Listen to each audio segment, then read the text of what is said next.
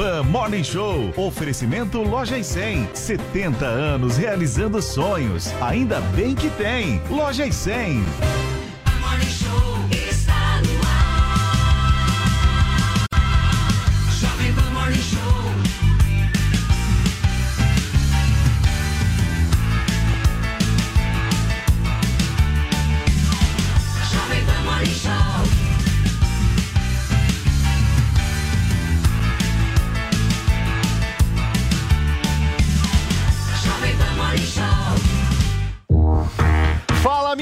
Excelência, bom dia pra vocês que nos acompanham aqui na Jovem Pan News. Tudo certo? Tudo bem por aí? Estamos chegando, hein? Começando o Morning Show aqui na programação da Pan até meio-dia. E no programa de hoje a gente vai repercutir e muito a sabatina do candidato à presidência da República, Ciro Gomes, aqui na Jovem Pan. O Cirão da Massa veio aqui, gente. Ele fez comparações entre Lula e Bolsonaro e disse ainda que avalia com preocupação a operação da Polícia Federal contra empresários eh, os oito empresários aqui no país, realizada essa semana.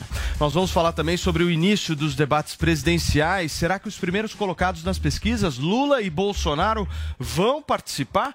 E você vai saber por que a família da cantora Gretchen entrou em crise após o affair de uma das integrantes com o ex-jogador Adriano Imperador ter acontecido. Nós vamos discutir tudo isso e muito mais a partir de já. Agora começou quinta-feira, Paulinha Carvalho. Bom dia pra você, minha gata. Ah, bom dia, pessoal brasileiro. Pois é, entre essa dúvida de quem vai ou não vai no debate, a gente tá falando aí de Lula e Bolsonaro, eu quero saber com quem você quer debater. Hashtag eu debato com é a tag pra você interagir com o nosso Morning Show hoje. Aproveite, faça a sua brincadeira, promova debates saudáveis no Twitter, se é que isso é possível. E a gente já começa o Morning Show de hoje repercutindo a primeira sabatina a, da Jovem Pan News com candidatos à presidência da República. E hoje foi o entrevistado Ciro Gomes do PDT e a nossa Beatriz Manfredini está aqui conectada ao vivo para conversar com a gente no Morning e trazer todos os detalhes. Como é que está repercutindo as falas de Ciro Gomes aqui na Pan? Bia, bom dia. Bom dia para você, Paulo, para todo mundo que acompanha o Morning Show. Olha, Ciro Gomes continua se colocando como o candidato da reconciliação, um candidato que não está dentro da polarização, né, como ele chama, entre o candidato do PT, Lula, e o candidato do PL, Jair Bolsonaro. Ciro Gomes voltou a fazer diversas comparações entre Lula e Bolsonaro, disse que eles têm o mesmo modelo econômico e o mesmo modelo político, modelos que, segundo Ciro já não funcionaram nos governos anteriores de Lula e no governo atual de Jair Bolsonaro e que, de acordo com ele, vão continuar dessa forma, então não funcionando.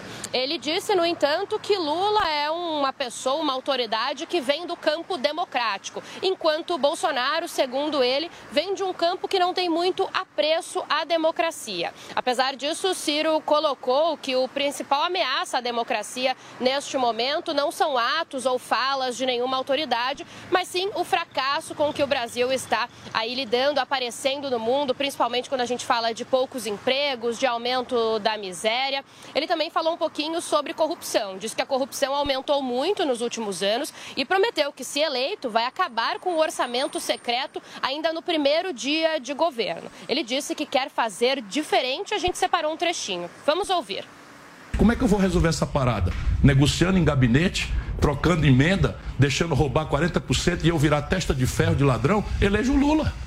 Elejo o Bolsonaro. Eu quero mudar o Brasil e quero que o povo me ajude a mudar, senão eu não quero ser presidente.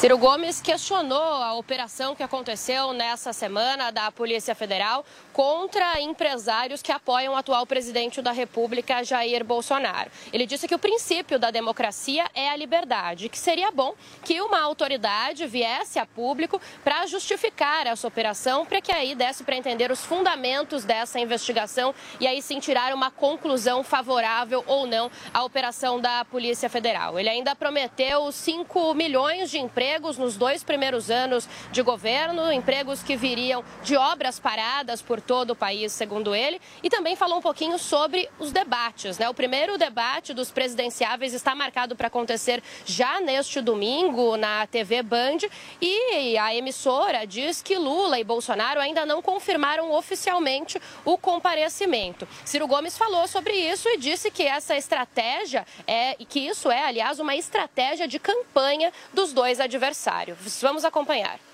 Eu acho isso uma profunda vergonha, né? porque um candidato que não se apresenta para o povo na contradição com os outros candidatos tem alguma coisa para esconder. Ou não tem como explicar, no caso dos dois, a gravíssima chaga da corrupção ou o fracasso institucional que produziram essa brutal crise brasileira. Não é? Eu estarei em todos os debates, não porque eu gosto ou porque eu tenha prazer, porque considero minha obrigação com o povo brasileiro. É uma, é uma vergonha. Eu, eleitor do Bolsonaro, não votaria mais nele. Eu, eleitor do Lula, não votaria mais nele, a não ser que eles comparecessem ao debate. É basicamente uma estratégia de campanha desonesta com o povo. Querem ficar só na bolha, aquelas musiquinhas infernais, mentindo sem a contradição que o debate somente o debate pode aclarar. Para a gente fechar, Paulo, Ciro ainda falou um pouquinho sobre as pesquisas. Ele aparece ali na terceira colocação né, das intenções de voto, não conseguiu ainda chegar nos dois dígitos, mas disse estar otimista. Ele disse o seguinte: olha, que a pesquisa é um retrato e a vida é um filme. Paulo.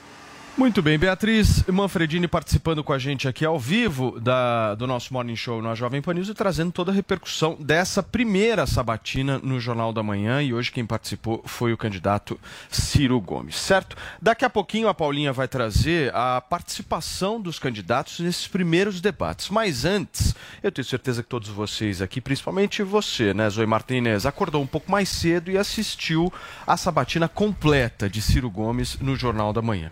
E ele cita justamente uma questão envolvendo uma certa conciliação nacional. Ele é conciliador? Bom dia, Paulo. Bom dia a toda a nossa audiência e aos meus colegas aqui de bancada. É, tive que assistir aí porque a gente comentaria aqui no, no Morning Show. Então é o nosso trabalho comentar. Senão, não me daria o trabalho, porque, gente, ele vive num país, né? O pa Alice no País das Maravilhas. O, o, Ciro vai resolver todos os problemas do Brasil e é uma pessoa super conciliadora, como ele se disse aí. Não duvido nada que ele esteja fazendo uma terapia, esteja tomando alguns remédios para manter aí a calma, a compostura, porque mudou drasticamente, né, a, a forma de falar, porque há um tempo atrás era mega agressivo. Tem até um vídeo que viralizou aí dele gritando e agredindo aí apoiadores do presidente Bolsonaro. Então, uma pessoa como essa, tão desequilibrada mentalmente, tão agressivo na sua postura, falar de conciliador, que ele é uma pessoa conciliadora, é, faça-me rir, né? É brincar com a inteligência do povo brasileiro, com a memória do brasileiro, porque ele pode estar mudado agora, nessa época de sabatinas, de debates públicos, mas o Ciro, ele tem uma trajetória já bem conhecida, né? A história dele é na política, ele já foi é, deputado estadual, já foi ministro do Lula, já foi prefeito de Fortaleza, governador do Ceará. Então a história fala por ele, tudo que ele fez durante esse tempo aí, a forma agressiva dele se comportar, a forma de pouco diálogo dele. Então, de uma hora para outra mudar assim, o povo brasileiro não cai mais nessa. E aí eu pergunto, o que ele fez pelo Ceará? O que a família dele fez pelo Ceará? Porque a família do, do Ciro Gomes, todo mundo é da política. O que eles fizeram pelo próprio Estado? O Ciro abre a boca e enche a boca para falar que vai mudar tudo no país, que vai ser a, as mil maravilhas. Como ele vai fazer isso, né? Cadê a, a, proposta? Tá aí. Mas como ele vai conseguir fazer tudo isso? Porque ele apresenta aí o plano de governo perfeito para o Brasil. E só, e só consigo lembrar do socialismo, né? Que na, no, na teoria, no livrinho, é lindo, né? As palavras são maravilhosas. Mas que na prática é outra coisa, né? Tudo que ele fala é utópico. Não tem como colocar essas coisas que ele fala em prática. A questão de, de taxação do, das, das das grandes fortunas, tudo isso que pelo contrário, não vai trazer avanços na economia do país. Vai fazer com que os empresários, né, empresário que é inteligente, vai pegar o seu dinheiro, vai pegar a sua empresa e vai fugir do Brasil. E aí vai colocar o Brasil na situação que a Argentina está hoje, por exemplo. Mas, infelizmente, o, o Ciro, ele coloca essas propostas absurdas de uma forma bonitinha, uma forma agradável né, de ser ouvida. A oratória dele, Paulo, você sempre elogia, Ah, é boa, é, né? não tem como falar que não é boa. A, a oratória dele é boa. Então, ele consegue enganar aí algumas pessoas, porque porque as pessoas gostam de palavras, né? De, de frases bonitas. Só que se você para para pensar, na prática, tudo que o Ciro fala é impossível de ser colocado em prática. Eu acho a oratória dele belíssima, você não acha, Paulinho? O Eu acho. Sabe, o Ciro meu. é muito claro, ele sabe Não como tô- se colocar. E eu acho que ele tá discurso, mais do tranquilo mesmo, né? mesmo. Ele Tá, tá muito deve mais estar tomando- tranquilo, eu quero ele tá remedinho muito mais, dele. Tá muito digamos assim, simpático. Enfim, acho que faz parte também, né? Os candidatos fazem seu media training, eles se aperfeiçoam para conseguir é, chegar ali nesse lugar de conquistar as pessoas. Mas o fato é que as pesquisas não mostram um avanço, É. né, do Ciro. Então fica ali naquele terceiro lugar com aquele, enfim, aquela per- aquele percentual que não sobe nem desce, mas que, enfim, essa chance que ele pede parece que não vai ser de agora, não. Paulinho, em 2018, se eu não estou enganado, você pode me corrigir até, Paulinha. O mesmo Ciro Gomes esteve aqui na Jovem Pan News no Jornal da Manhã sendo entrevistado. E ele teve uma frase nesse, nesse dia que me chamou bastante atenção, inclusive repercutiu muito à época, dizendo que a Venezuela era uma democracia. E ele foi enfático dizendo isso. Não, a Venezuela é uma democracia. Quatro anos depois, ele diz que abomina o regime da Venezuela. Ele mudou muito quatro, de quatro anos para cá. Como é que você vê essa mudança de discurso do Ciro? O Ciro é um, daria um maravilhoso advogado, porque ele muda de discurso e de tese com facilidade de acordo com a parte que ele está representando. Então, ele já foi entusiasta pró-Lula, depois ele falou mal do Lula, teve um momento que havia a oportunidade dele fazer uma conciliação com o Lula na pré-campanha, e aí ele começou a ser mais simpático ao Lula, agora o Lula já é ruim demais de novo. É, De vez em quando ele faz afagos ao Bolsonaro, diz que o governo Bolsonaro não dá para comparar a corrupção com o governo Lula, e daqui a pouco agora é diz que a corrupção aumentou muito. Então, assim, é- é, não dá. E a gente acabou não tendo tempo, né, por causa do Rachadones aqui, que tomou muito tempo do programa ontem, a gente não teve oportunidade de comentar ah, também a sabatina dele no Jornal Nacional, aquela conversa de comadres. É, eu acho que as- ele- a sabatina da Jovem Pan, inclusive, foi muito melhor do que a do Jornal Nacional. Mas o discurso do Ciro é o mesmo discurso nos dois. Ele, tá, ele é muito eloquente. é, tem que admirar a capacidade oratória, como você falou, como a Zoe falou. Tem que admirar. Ele é muito eloquente, muito articulado. É, é, agora, mas é falso. E eu acho que as pessoas detectam essa falsidade. Né? Quem acredita num Ciro Gomes conciliador? Quem acredita num Ciro Gomes conciliador? Um cara que ele apresenta os problemas do Brasil, vários deles são problemas reais, e ele diz que vai resolver tudo no papo. Parece o Lula que diz que vai resolver o problema na- da, da guerra na, na Ucrânia com chamando o Putin para tomar um num bar, né? Vai resolver tudo no papo. Ele vai fazer um grande pacto. Isso é maravilhoso. Isso é maravilhoso. Você tem, você tem problemas acontecendo no Brasil, de diversas razões, por diversas razões. Eh, instituições complexas funcionam de uma maneira muito, muito com, com uma- várias peças em movimento ao mesmo tempo, problemas históricos, pro- tensões sociais. E ele diz que é, basta resolver tudo fazendo um grande pacto. Ele vai fazer um pacto com os governadores, ele vai fazer um pacto com o Congresso, ele vai fazer um pacto com o povo, vai através de plebiscitos. Quando houver impasse no Congresso, ele vai fazer um, um pacto com o povo. Ora, sempre há impasse no parlamento. O parlamento existe para haver impasse e discussão. É normal. Todos os problemas da democracia res- representativa são resolvidos com um tal de pacto. Ué, faltou combinar com os russos, faltou combinar com o resto da sociedade. A sociedade não vive em de propósito. As pessoas gostariam de se conciliar e fazerem um pacto.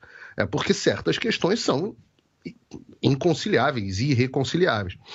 O, o- e as propostas do Ciro, embora sejam muito legal, falar de taxar grande fortuna é muito maneiro. Eu acho, pô, olha só, você tem é aquele o, o James Madison dizia, né? É, democracia pura são dois lobos e um cordeiro decidindo o que, que tem para jantar. Então você pega a população, é, a maior parte da população e pergunta: você quer taxar as fortunas dos ricos? Ele não foi o primeiro a ter essa ideia. Isso é uma ideia que vem acontecendo desde a Revolução Francesa de diversas, por de diversas formas. né? Mais recentemente, taxação sobre grandes fortunas foi tentada na Europa. O caso mais icônico é o caso da França. Você nunca consegue resolver os problemas, você nunca consegue resolver os problemas econômicos, e a única coisa que isso faz é uma fuga de capitais sem precedente. Ah, mas vai ser baixinho. Ora, Ciro. Ciro entende economia. Ele sabe que não importa se a taxação é baixinha ou não. Você tem repasse. Pra- sempre para onde a, elasticidade, para usar o termo técnico de, de economista, né? Para onde a elasticidade for menor. Então, quem, onde a elasticidade for menor, acaba pagando mais o tributo. Não importa se você vai taxar o mais rico. Ô Paulinho, ele estava falando de 50 centavos a cada 100 reais, né? Essa é a proposta dele, né? Da taxação. Mas não faz. Primeiro que não faz. é, não fecha a conta do ponto de vista financeiro. Isso não resolve nada. Se, é só parar para fazer a conta que você vai ver que não resolve nada dos problemas de demasiado do Brasil. Isso é um, é, um, é um papo retórico de campanha. Tem nenhuma efetividade. Segundo, se você parar para pensar, é, esses 50 centavos, eles têm que ser tirados de algum lugar. Na hora que eles forem tirados de algum lugar, eles vão ser repassados. E depois, no final das contas, as pessoas falam assim: ah, mas as coisas aumentaram, por que, que será? Ora, é repassado. Dinheiro não se cria. Esse, esse 50, ce- pelo que eu entendi da proposta, tá? Verifiquem se vocês compreenderam a mesma coisa. Que ele justamente queria taxar as fortunas acima de 20 milhões de reais, Exato. certo? Com 50 centavos a cada 100 reais. E com esse dinheiro, ele criaria um benefício de mil reais. Ele é quer isso? criar, é, por exemplo, o renda mínima com parte desse recurso que veria a cada 100 reais da, daqueles que têm mais de 20 milhões, que são 58 mil brasileiros, cada 100 reais eles descontariam 50 centavos. E aí cada um desses 58 mil, cada um deles estaria cobrindo, ajudando a vida de 830 brasileiros, uma coisa dessa na conta do Ciro. E aí se você for fazer a conta numa escala maior, pegando 58 mil, daria para cobrir esses todos que ele acha que deveriam ter esse benefício. Essa é a intenção. Ele quer arrecadar, acho que 200 bilhões, um pouco mais de 200 bilhões dessa maneira. É, claro, é, o Paulo falou do risco de fuga, que sempre há. Porém, o Brasil, ao contrário da França e de outros países da Europa, é visto como um paraíso fiscal para os milionários. Aqui, eles pagam pouco, mas muito pouco imposto. Inclusive, o imposto pesa muito mais no pobre, em quem paga por bens e serviços, em quem usa o dinheiro para viver, para se alimentar. Esse sim está gastando com imposto. Gasta muitas vezes mais de 50% do que arrecadam, só com imposto.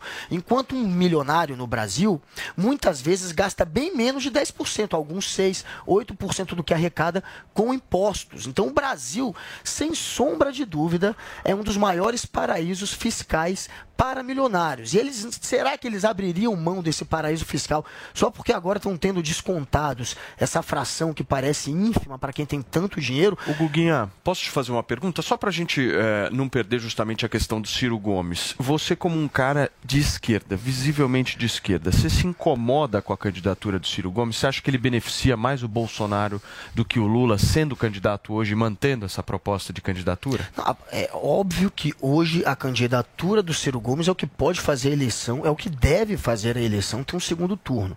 Se o Ciro Gomes abrir mão da candidatura dele, mais de 60% dos votos dele, segundo as pesquisas, devem migrar para o Lula. A maior parte provavelmente migrará para o Lula, não só os votos do Ciro, também os votos da Simone Tebet, também os votos dos outros candidatos que quase não pontuam. As pesquisas mostram que aqueles que votam no nem nem, que não querem nem Bolsonaro e nem Lula, que estão ali meio que em cima do muro, mais de 50, 52, 54%, não lembro o número exato, iria para o Lula. E 32, te- ou a 36, não me lembro também o número exato, iria para o Bolsonaro. Ou é uma seja, diferença você de acha que ele 20 pontos. beneficia o, Bol- o Bolsonaro hoje? Então, na prática, objetivamente, a campanha do Ciro, óbvio que ajuda o Bolsonaro a levar essa, essa disputa para o segundo turno. Tem esse potencial de levar a disputa para o segundo turno. E se a gente for observar o discurso que o Ciro tem feito, tanto na Globo quanto agora aqui, na Jovem Pan, é um discurso em que ele bate muito nos dois lados. E é um discurso, portanto, que não tem o potencial de pegar voto do eleitor do Lula e nem do eleitor do Bolsonaro, que já está consolidado. É um voto, é um, é, é um discurso que pega mais o nem-nem, que são não, nada mais do que 10% hoje. Aqueles que de fato não querem nem Lula e nem Bolsonaro, nenhum dos dois, que não pode migrar para nenhum dos lados, são 10%. Então, o Ciro está fazendo um discurso para, para aqueles que não passam de 10, 11%. Com esse tipo de discurso, talvez ele chegue aos dois dígitos. Agora, passar Bolsonaro, que é quem ele deveria estar desidratando mais para ir para o segundo turno, não vai passar de jeito nenhum. Muito bem, são 10 horas e 19 minutos. Eu vi que a Zoe Martinez quer falar, Paulinho Figueiredo também. A gente vai continuar analisando a participação do Ciro Gomes na sabatina de hoje, feita pela Jovem Pan News no Jornal da Manhã. E daqui a pouquinho também tem informações exclusivas, hein? exclusivo aqui na Jovem Pan News, no Quero Morning ver. Show, Paulinha. Pois é, vai Os caras vão nos debates ou não? Quero Essa saber é a das pergunta que todo mundo quer saber. E aí, queridos, nós temos três fontes que falam com Bolsonaro neste programa: Guga Noblar, Zoe Martinez e Paulinho Figueiredo, certo, Vai Paulinha? ser a batalha das fontes para saber Vamos quem verificar vai e quem não vai nesse debate. Quem realmente tem a melhor informação para passar para vocês. Mas antes, são 10 horas e 19 minutos, meu querido Andrade. Meu querido Você Paulo. sabe que depois que você apareceu na minha vida, eu comecei muito a olhar pra testa das pessoas, Paulinha. Eu tô agora com uma síndrome de testa. Eu bato o olho e falo, essa pessoa podia ser mais jovem. Podia. E podia mesmo, né? Exatamente. Porque nós estamos trazendo aqui na Jovem Pan News, no nosso Morning Show, o nosso queridíssimo Botox Natural, que é um baita de um sucesso. Mulherada ligando no 0800 020 1726, homens ligando no 0800 020 1726, justamente para adquirir esse produto absolutamente inovador, que não é invasivo, não estamos falando de agulhadas, certo? Exato, não certíssimo. Estamos falando, estamos falando de um tratamento que você Sim. traz aqui, que passa de manhã e de noite, e que o cara fica mais jovem, a mulher fica mais jovem, certo? E justamente porque elimina ruga, linha de expressão, pé de galinha, bigodinho chinês. Eu costumo falar, Paulo, sabe o que, que é? É o nosso Botox diário. Com poder acumulativo, porque antigamente existia até um produto que dava o efeito Botox imediato, só que durava o quê? Uma, duas horas ali? É. O Harmonic não, gente. Ele tem poder acumulativo. Então, além dele suavizar imediatamente a ruga, a linha de expressão, quando você passa ele, dá aquele efeito tensor, que é o tal do Sinake, que é o veneno de cobra, que é uma matéria-prima responsável por dar esse efeito Botox ime- imediato. Então, além de dar esse efeito Botox imediato, ele tem o poder acumulativo. Então, quanto mais você usa, mais esticadinho fica a sua pele. Tanto que a gente pede pro pessoal de casa fazer o desafio de tirar uma foto agora de como tá as linhas de expressão. E mandar pra gente. Exato, Antes e 15 depois, dias, né? 15 dias tirou outra foto, 30 dias outra foto, porque é muito bacana a gente receber Calma, peraí, esses Andrade. feedbacks. 15 dias. Quando chega em casa, tira Isso, uma foto. exato. E depois de quantos dias já dá pra dar uma olhadinha assim e falar, puxa, acho que eu tô bem melhor, pro pessoal fazer Ó, a segunda foto? Primeiro, a gente fala que é o efeito Botox imediato, certo? Sim, E então na realmente- hora já vai dar aquela tensionadinha, você já vai bonito pra Isso. sua maquiagem, já protegido, né? É maravilhoso Até pra não sair Passa o. Harmonique antes Não, é de sair, que vem em perfeito. primeiro lugar a autoestima. Colocação perfeita da Paulinha, porque é o seguinte, a, a maquiagem, de certa forma, é um, é um produto químico. Em contato com a nossa pele, pode prejudicar a nossa pele. Quando você faz o uso do Harmonique, o Botox diário, o Botox natural, o que, que acontece? Além dele dar o efeito Botox imediato, ele protege a sua pele para que os malefícios do dia a dia, para que a poluição, para que a maquiagem não prejudique a sua pele. Então também, ele é um premier de maquiagem. Você usa antes de passar a maquiagem, principalmente as Mas mulheres. daí vai, quanto tempo pra fazer essa segunda foto, Pra mandar aqui pro pessoal, pra gente mostrar Eu falo o a seguinte, tira a foto agora de como tá a linha de expressão, a ruga, o pé de galinha.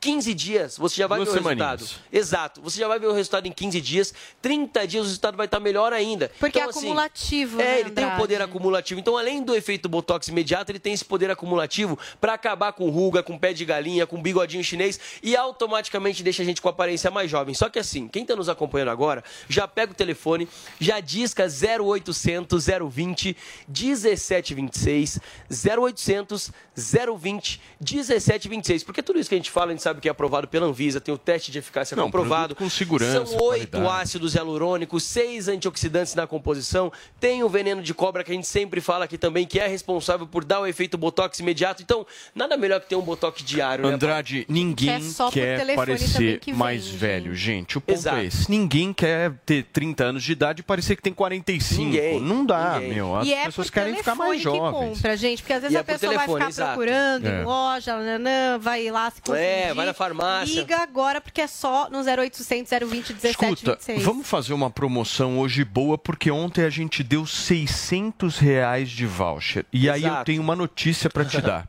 Não vai ser 600 hoje. Ainda bem, porque senão ia perder meu emprego se eu desse 600 reais de voucher, voucher hoje de novo. Não, eu não sei o seu emprego, mas nós daremos mais de 600, Paula Mentira. Carvalho. Eu não Então, sei o número, mas vai de ser quanto, mais. gente? Voucher é assim, Ó, né? Dinheiro eu vivo vou que fazer você já assim. economiza. Já liga, 0800 020 1726. Hoje eu estava autorizado a entregar os brindes para o pessoal que ligar no 0800 020 1726, adquirir o tratamento de um ano do Botox diário, do Botox natural, já garante a caneca de brinde, certo? Certo. Mais brinde, por favor. É, já vamos mandar pouco, o é. Melanvic pra ser completo esse skincare do pessoal, Olha lá, gente. Paulinha, ela já fica com o Melanvic na mão. Então vamos fazer o seguinte: ligou, já garante o desconto, Tá. voucher de 600 reais. E também. Não, 600 não. Vamos fazer 700 hoje, 700 vai. hoje? Mas só 100. hoje, só não, hoje. Só hoje. Não Amanhã não vai ter mais. 700, Não vai é ter. só hoje. Não, eu não posso aumentar também. gente. 0800 020 1726, Tá. 700 reais de voucher só hoje até que horas? Para levar o tratamento de um ano, 700 reais de voucher, Melanvic de brinde, caneca de brinde e também o Relax Max de brinde. Então você vai levar três brindes para casa, Caramba! o voucher Fechou. de 600 reais, o restante que vai ficar pouquinho, parcela em 10 vezes sem juros com entrega e ligação gratuita no 0800 020 1726, são 10 e 24 até 10 e 34 somente hoje, 10 minutinhos para aproveitar essa promoção. E ó, Paulo, muita audiência de fora do país, quem quiser Entrega adquirir- para o mundo inteiro. Exato, acessa nossas redes lá, quem tá fora Ah, do país, legal. faz o pedido lá que a gente entrega Turma, também. Viu? 0800 020 1726 para ligar agora, 700 reais em voucher, você tem que aproveitar É só esse hoje, só agora, Paulo. Sensacional. Obrigado, Andrade, aquele abraço, hein? Turma, vamos voltar a falar de Ciro Gomes? Cubaninha, você havia me pedido a palavra para falar o quê? Sobre a pergunta que você fez, foi pro Figueiredo, depois de mim, sobre a Venezuela? Sim. Venezuela. Que o Ciro Gomes, ele mudou de opinião em relação à Venezuela. Só que às vezes, muitas vezes, os políticos, eles não têm uma ba- bandeira fiel, eles vão para onde é mais conveniente a eles. No caso do Ciro, ele mudou de posição para ganhar votos, para ganhar aceitação. Só que nos pequenos detalhes, né, você vê o escorregão. E hoje foi um dia desses. Olha a fala do, do Ciro hoje na, durante essa batina. Lula vem do campo da democracia e Bolsonaro vem de um campo que não tem apreço ao rito democrático. O que a gente pode esperar do Ciro Gomes que fala que o Lula, que é era o maior fi- financiador, agora não consegue mais porque não está com a máquina eh, na mão, era o maior financiador de Venezuela, ditaduras como a Venezuela, Cuba. né? O Ciro ele deixou hoje clara a posição dele politicamente. Né? Quando pergunta, mas será que o Ciro vai de Bolsonaro ou vai de Lula? Ah, mas os apoiadores do Ciro são de direita ou são de esquerda? Minha gente, um candidato que faz, é, um- é, fa- fala uma coisa dessas publicamente numa sabatina, deixa bem claro qual que é o posicionamento político dele. Falar que o Lula vem do campo democrático é, no mínimo, uma piada eu e está zombando com a essa cara do brasileiro. Queria trazer exatamente isso que o Ciro falou aqui na Jovem Pan, né? Ele diz: Lula vem do campo democ- da democracia, e Bolsonaro vem de um campo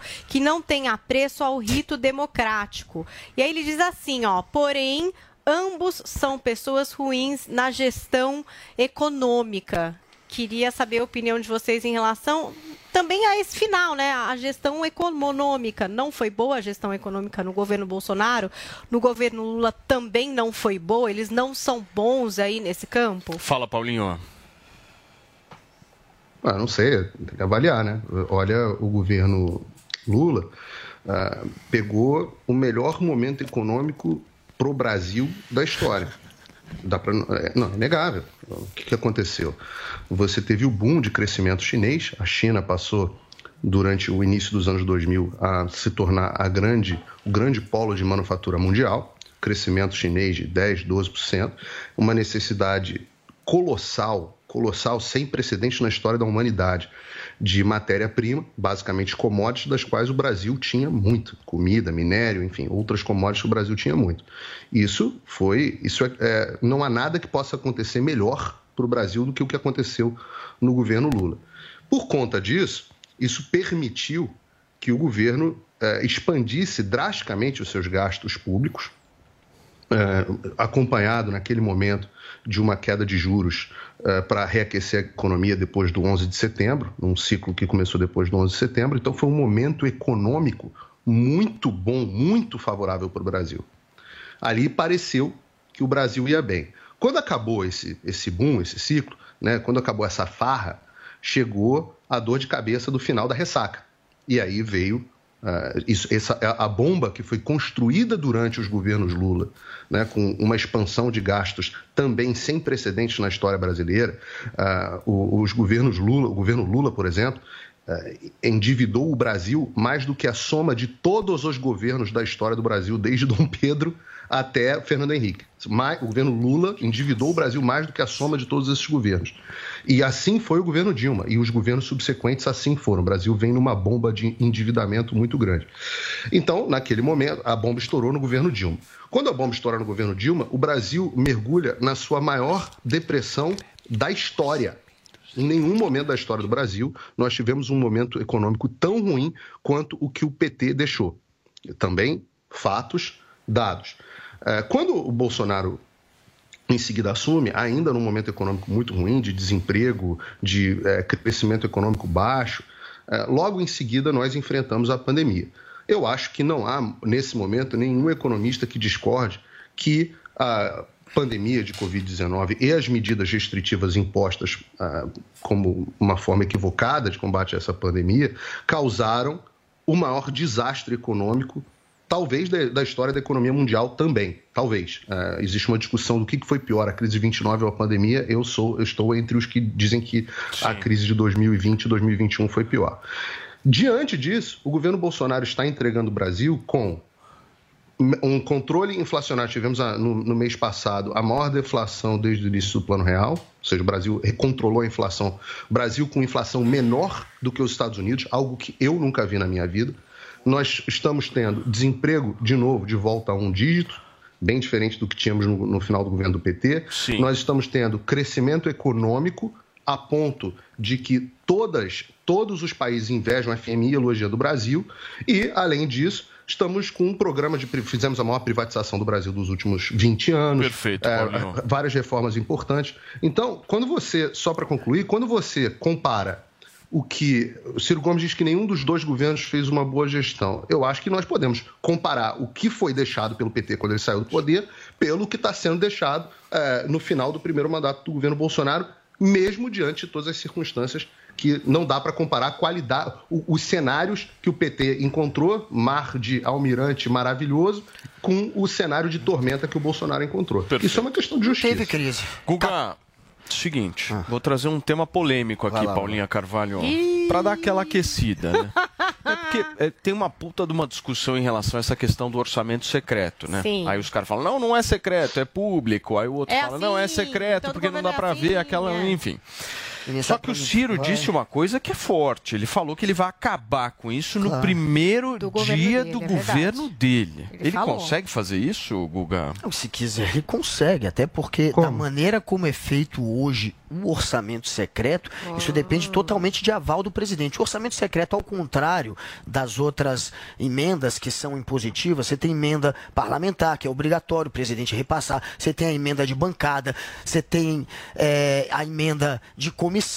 Essas emendas, eles são obrigatórias. Agora, a emenda, essa do orçamento secreto, é, que vem chamar, que é a emenda de relator, o presidente só dá se quiser, não é, não é impositivo. É simplesmente um meio de chantagear. E ele só dá, óbvio, se aquele deputado ou aquele senador fizer o que ele deseja. É uma maneira de trocar é, emenda, trocar dinheiro público por voto. Por isso que é chamado por todos da política, da imprensa, como um mensalão legalizado. Tem o mesmo objetivo. Só que o mensalão eram 30 mil reais por mês. Era cafezinho perto do orçamento secreto, que só esse ano são 16 bilhões.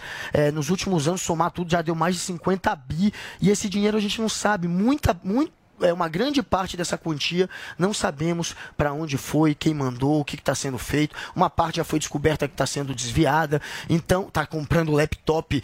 30 mil laptops para a escola que tem, sei lá, mil estudantes, é uma coisa assim absurda. Então, está tendo desvio de dinheiro via orçamento secreto de maneira assin- assintosa, de uma maneira como nunca aconteceu. Muitos acreditam que é o maior momento de corrupção da história, porque o Centrão, aquela turma mais fisiológica, tem o orçamento na mão, tem a Casa Civil na mão, tem o orçamento secreto na mão, são bilhões para eles surfarem em cima. E se o, o Ciro quiser, claro que ele pode é, não pagar mais, primeira coisa. E, claro, acabar com esse tipo. Então, mas aí ele não vai aprovar nada, né? aí Não, ele vai olha, ter o é- Congresso é- contra ele. O, olha, o, orça- o Lula precisou do fala? mensalão, agora eles precisam do orçamento secreto. O, o Ciro, ele tá vindo com essa ideia complexa também do plebiscito. Se eu não conseguir eh, convencê-los no argumento, o que é que deve ser feito dentro do legislativo, aí eu vou por um plebiscito, para ver se com o povão eu, eu consigo Mas passar isso as é na coisas. campanha, né, Gustavo Noblar? Na não, é, campanha, isso é na campanha e isso, que é, vai fazer. isso nem é tão eu quero bom. ver chegando lá. Porque as pessoas costumam torcer o nariz. Tem gente que não entende muito bem essa história de plebiscito,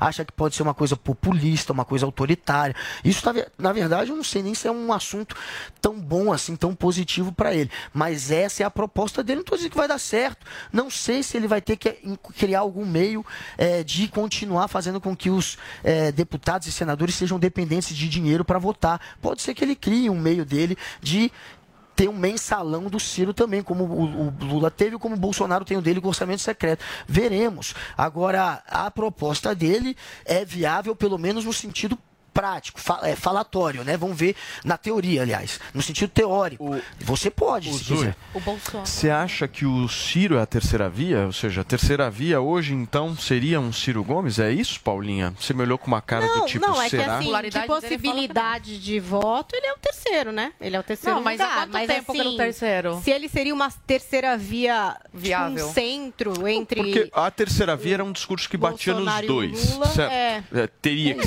ser. tá nessa postura, ele mas tá- ele é mais exatamente. ele tá alinhado ao fazendo isso. Eu não tô Se vocês ele tá notarem fazendo hoje na melhor maneira Jovem Pan, possível, mas quanto ele tá ele bate na tecla da corrupção, exatamente porque ele quer pegar aquele público humorista, aquele público que se decepcionou ele com o Bolsonaro. E o discurso dele só é é eu não sei se ele pega sorry, porque o discurso econômico dele É mais afugenta parte desse é. público, mas ele está indo para a narrativa da, do, da anticorrupção, que por mais que não seja mais forte hoje, ela ainda Ele- tem o potencial de gerar Ele. Até falou da questão da operação dos, dos empresários nessa semana. Ele falou que Condena, que pode que ter acha- tido algum tipo de ilegalidade. E Eu achei que ele gente? ia até defender o Alexandre Ele de pode falar o que quiser, mas com essa fala dele falar que o Lula é do campo democrático, pra mim, Uai. acabou aí. Peraí, é- Aí eu fecho meu ouvido e não quero mais ouvir nada. Porque aqui, aí ele Peraí, destrói to- Eu ia tudo falar que ele disso. falou. O discurso só- bonitinho dele acaba a partir do momento que ele fala que o Bolsonaro não é Mas, Zoe, democrático e o Lula ó, sim. posso- Agora, não, eu quero rebater a fala do, do Guga sobre o orçamento secreto. O orçamento secreto, Eu é, também. Lulinha, eu ia falar Lulinha. Ou Não é Guguinha. Lulinha. Guguinha Lulinha, a dupla sertaneja, olha só. Patati e patatá. E a Patati e Mitinha, patatá. e a Mitinha falou. Orçamento secreto, Guga, você ignora ou finge, né? Que não Ah, sabe? vamos lá. Ah, é, Vamos ver ela existe- justificar o não, orçamento. existe há muito tempo. Secreto. E eu não sei se você lembra, mas o Bolsonaro, ele vetou. E quem que votou? Um dos que votaram a favor? Né, Ele vetou, mas o é Congresso o derrubou, o Congresso Eu derrubou o veto. E quem que votou a favor de derrubar o, o o veto? O PT, que Eu enche a boca para falar eu que a corrupção do governo Bolsonaro E- vem aí do orçamento secreto. com- E eu eu não sei se trouxe você sabe, mas é só ele não pagar. presidente. Ele só precisa não pagar. Quando foi criado isso lá atrás, eu votei, Ele tem que vetei. assinar pra a derrubada do veto foi quase una- unanimidade. Nossa, o PT votou para derrubar meu veto. Agora, É o o, PT, cara do PT então. diz que foi a maior bandidagem nos últimos 200 PT, anos. Poderia ter orientado sua bancada a ter votado pela manutenção do veto. tá Quando o Congresso derruba o veto, É é, lei. É não tem mais o que discutir. Desculpa, muito Guga. Eu sei que é esquerda, eu sei que pessoas como você, que são favoráveis ao Supremo Tribunal Federal e ao que eles fazem atualmente de rasgar a Constituição, vocês não se interessam mais pelo que diz a lei, mas a lei é bem clara. Se o Congresso derruba o, o- o veto, nada mais Esse tem a fazer. ele não é Agora, impositivo, desculpa se essa parte? vocês querem que o Bolsonaro seja ditador e faça tudo da vontade dele. Desculpa, né, se o Bolsonaro, ele é o único que segue a lei, por mais que falem que não, e É respeita as decisões do Congresso, porque ele sabe que quem votou e colocou essas pessoas lá foi o povo brasileiro. falou de mim? Então, gente, como eu disse, ela pelo jeito não ouviu, esse orçamento ele não é impositivo. Fora isso, é só observar quando que o governo paga o orçamento secreto. É justamente quando ele precisa que o parlamento aprove as medidas que ele quer ou que deixe de passar o que eles não querem. Por exemplo, na época que estavam discutindo a CPI, uma nova CPI, ele rasgou dinheiro do orçamento secreto, que segundo a, a Zoe é lei. É- é- Segundo é- é- eu, não. Olha, tá todo Não, eu mundo- não falei- ele o orçamento pode lei, pagar eu ou falei não. o veto. Gente, Quando o é o Congresso seguinte, derruba o inclusive veto, os bolsonaristas aprovaram também o orçamento secreto. Isso tudo é uma jogada, uma maquiagem pro Bolsonaro fingir que é contra. Ao mesmo tempo, ele faz a turma aprovar e ele paga. E ele paga principalmente quando ele precisa que- derrubar uma o que CPI. que você queria Ué, ler, o ô Guga? Vai, só pra eu ler, porque Não, ela lê tá aqui. aí o que você Olha que eu interessante. ela perguntou, mas por que, que ele falou que o Bolsonaro é contra a democracia, o Lula não é? Sim. O Bolsonaro tem uma frase, gente, que ele fala. Você perdeu a frase. que- perdi a frase que ele fala. É foda, que saiu do lugar. É, desculpa. Então depois Mas a você frase- vê, depois você vê. O Bolsonaro Peraí, fala peraí. claramente. Paulinho, Ah, vai eu- lá. Mas eu não preciso nem ler a frase. acha a frase. frase Eu vou deixar eu vou você achar, falar. Acha Não, a frase. o? Paulo É o Figueiredo. quê? Eu queria saber. São fiquei 10 curiosa. frases. a- Paulo Figueiredo, por favor. Vai pesquisando aí. É, Vai pesquisar. Bo- A pesquisa, É caceta. Pesquisa aí, depois você fala. Fala, Paulo, vamos lá. É importante a gente fazer algumas, algumas considerações aqui para as pessoas não- de casa não acabarem não se confundindo com as coisas. Orçamento secreto não existe. Orçamento secreto é um jargão, um nome, um, um slogan criado pela imprensa que passou a ser repetido ad nauseam em todos os veículos e pegou. Pegou. Eu já falei aqui que, inclusive da última vez acabei saindo da emissora por causa disso, mas eu já falei, não existe orçamento secreto. Nós não deveríamos repetir isso, porque não existe. Para ser secreto, ninguém poderia saber o que é um orçamento, o, o que, que se passa no orçamento secreto. O nome é o orçamento de emendas do relator. Esse é o, esse é o, o nome do negócio. Né? E é importante que as pessoas saibam. Isso foi apresentado e vetado pelo presidente Bolsonaro, como a Zoe colocou. Vetado, o presidente foi, vetou. E, obviamente, em seguida, o veto foi derrubado. Como é a atribuição do Congresso. Como o Bolsonaro não é o ditador que as pessoas dizem que ele é, uma vez que o Congresso derruba o veto, não é uma questão. Ah, não está na lei, não está na lei. Como é que pode uma pessoa dizer um troço desse? Pelo amor de Deus, lê a LDO. Está escrito na Lei de Diretrizes Orçamentárias. E aí é- é importante que as pessoas entendam o seguinte: numa república, tradicionalmente, o poder da bolsa, que se chama the power of purse, o poder da bolsa é do parlamento. O parlamento é o senhor dos gastos, por uma questão, inclusive, de equilíbrio dos poderes. Assim tem que ser. O Brasil sempre teve, há muito tempo, teve um orçamento excessivamente concentrado na mão do Poder Executivo. Mas o correto, e eu sei que é inconveniente para o Bolsonaro, mas o correto do ponto de vista de idealização da República e repartição dos poderes é que o Congresso controle o orçamento. Ora, assim é aqui nos Estados Unidos. O Congresso é uma responsabilidade, o orçamento é uma responsabilidade do Congresso. O presidente manda uma proposta, o Congresso analisa e, e refaz o orçamento e vira ah, ah, o orçamento, a lei de orçamento. Assim é aqui. Agora, se o. Convenhamos, se o orçamento secreto fosse orçamento secreto, o Rodrigo Pacheco, e nós sabemos para onde foram, né? Inclusive a publicação em diário oficial do orçamento, mas nós sabemos para onde foi. O Rodrigo Pacheco foi um dos campeões do orçamento secreto, mas não foi só ele. Rodrigo Pacheco, que não é um aliado do governo hoje, é um dos, é um dos campeões. Mas tá- há outros, há partidos da oposição. O PDT, por exemplo. PDT, no último levantamento que foi feito, o PDT tinha levado quase 100 milhões. O PDT é o partido do Ciro, partido de oposição. Na bancada do PT, no último levantamento, a bancada do PT, 15 parlamentares tinham informado ao STF indicações de mais de 62 milhões. Entre eles, o Humberto Costa, que informou ter indicado cerca de 15 milhões. Ora, como é que pode? Agora, você vai pegar isso. Isso é muito importante que as pessoas pensem. Muito, muito, porque isso é uma mentira muito repetida. Comparar isso ao mensalão não é apenas incorreto, é criminoso. Eu vou explicar por quê. O mensalão foi um crime, julgado, inclusive, no Supremo Tribunal Federal. Foi um crime. O que, que era o mensalão, gente? As pessoas precisam entender o que, que era o mensalão. O mensalão era o PT, por debaixo dos panos, comprando o voto dos parlamentares, utilizando dinheiro desviado de empresas públicas através de, de contratos superfaturados de publicidade com o Marcos Valério. As pessoas não lembram, algumas pessoas já nem têm idade para lembrar isso. Mas o PT pagava valores superfaturados ao Marcos Valério e outros que sacavam dinheiro em grana e distribuíam isso por debaixo do pano dentro do Congresso para as pessoas é 10 minutos. v- votarem junto do PT. O orçamento, o que se chama de orçamento secreto, emendas do relator, é a lei de diretriz orçamentária. Mais transparente impossível. Ora, fisiologia. Ô, Paulinho, mas tem essa coisa da emenda do relator, né? O ponto É central isso. é, esse. Sim, mas, mas... não é, mas, mas é a Não, lei. é- deixa ele passar só, pano. fisi- Sim, sim, mas... Fisiologia, pano. Paulo Matias, Deixa ele passar sempre pano. existiu no Brasil. Liberação de, eme- de emendas. Primeiro, Sim. liberação de emendas Mas é um- não é um- dessa é um forma. dispositivo Essa forma é inovadora, Paulinho. Essa forma é Mas ela, inovadora. ela tira da mão do presidente o poder. Ela, ela é o oposto. Sim, ela, Ela tira da transfere. sim, poder. Ela é o sim, oposto do- Mas ela do- do- transfere, ela transfere um orçamento da União para negociações absolutamente escusas que a gente não sabe o teor delas. Esse por isso que ela é secreta. Escusas não, Paulo. Não, primeiro, A nós gente sabemos não o teor. sabe. Claro que a gente sabe, eu tô lendo aqui, inclusive. Não, a gente não sabe as negociações que são feitas. Não Mas sabe. a gente nunca. Não, não, peraí. Negociações de liberação de emenda, a gente nunca soube como é que foram feitas. Você me diz o seguinte: em 1997, Fernando Henrique pegou e liberou um caminhão de dinheiro em emendas, leiloou o país para apoiar, para aprovar a emenda da reeleição. 97, não, perdão. É, acho que foi 97. 97, isso mesmo. Para aprovar a emenda da reeleição. Eu já estou ficando velho, mas você sabe o que foi negociado?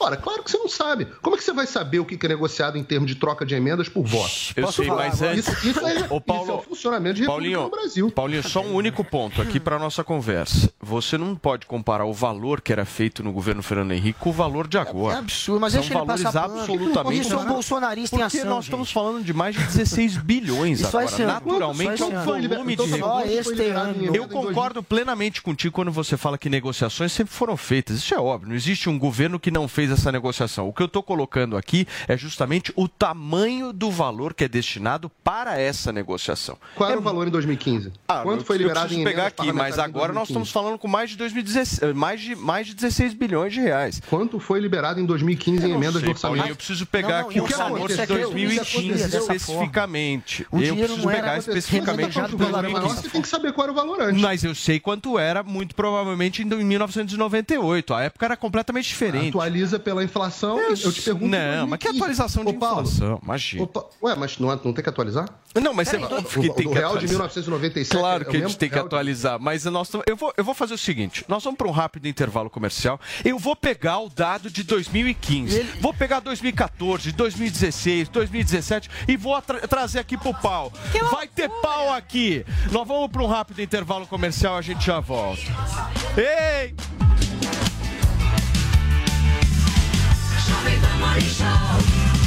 Valeu, loja 100! Carnezinho das lojas 100 é o crédito mais fácil, mais rápido e barato, porque tudo é resolvido nas lojas. É sensacional. No carnezinho das lojas 100, você pode comprar sem entrada com até 50 dias para começar a pagar. Pode escolher o dia do vencimento ou adiantar o pagamento e ganhar desconto. Pode pagar em qualquer filial das lojas 100 e assim conferir as novidades e aproveitar as promoções. Carnezinho é nas lojas 100. Há 70 anos tem alguém, ainda bem que tem loja 100. Não deixe para depois o melhor negócio que você pode fazer agora. Caoa Sherry Day. Dias incríveis para você escolher seu carro zero. Em condições, ofertas e vantagens exclusivas. E fazer o melhor negócio do ano. Aproveite a redução do IPI em toda a linha Caoa Sherry, além da taxa de 0,99% ao mês, entrada de 65% e o saldo em 36 parcelas ou seguro grátis. Caoa Sherry Day, de 10 a 13 de agosto. No trânsito, sua responsabilidade salva vidas. Jovem Pan Morning Show. Jovem Pan Morning Show. Você ouve a melhor rádio. This is my radio station. Jovem Pan.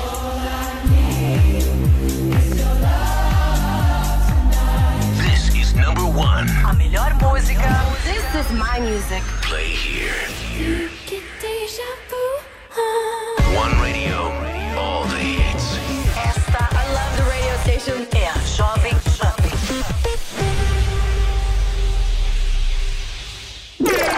Chegou, tá no ar, vai começar. Pode ter certeza. Chuchu Beleza. Chuchu Beleza. Oferecimento C6 Bank. Baixe o app e abra sua conta.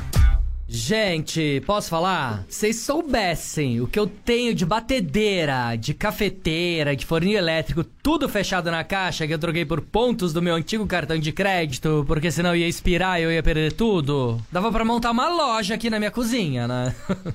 Não, juro. Quem nunca ficou desesperada que ia perder os pontos e acabou trocando por uma coisa que não queria? Que atire a primeira cápsula de café. ah, parece maluca, né? Não, sério. Ainda bem que agora eu tenho meu cartão C6 Carbon, né? Não, que com ele os pontos não expiram e a cada dólar que eu gasto eu recebo 2,5 pontos no programa Atomos, que eu posso trocar por passagem aérea, produtos, ou eu posso trocar por cashback, que é dinheiro na conta, não é o máximo? Não, sério. abre agora uma conta no C6 Bank. Ou se não, reforma logo essa cozinha, né? Não, porque haja armário pra guardar tanta bugiganga.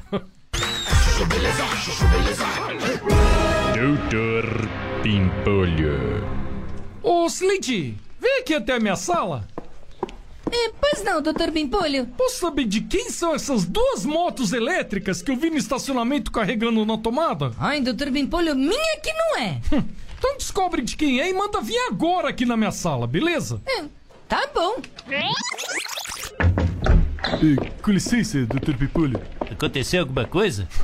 Aconteceu que os dois folgados estão carregando moto elétrica aqui na minha tomada, né, meu? É, mas, doutor Pimpolho. Não tem mais nem menos, amigo. Eu tenho cara de sócio da Light? É, não. Da Enel? Não. Sou dono da Eletropaulo? É, também não. Então não é pra abastecer motinho elétrica aqui na minha empresa, meu. Tá entendido? Ô, oh, doutor Pipolho, mas o consumo de energia para carregar motinha é super baixo. Não interessa, meu. Inclusive eu já mandei até tirar as tomadas da garagem para acabar de vez com essa palhaçada. É, mas e o celular, doutor Pipolho? A gente pode carregar na tomada? Celular? É, doutor Pipolho. Que gasta praticamente a mesma energia carregar celular ou moto.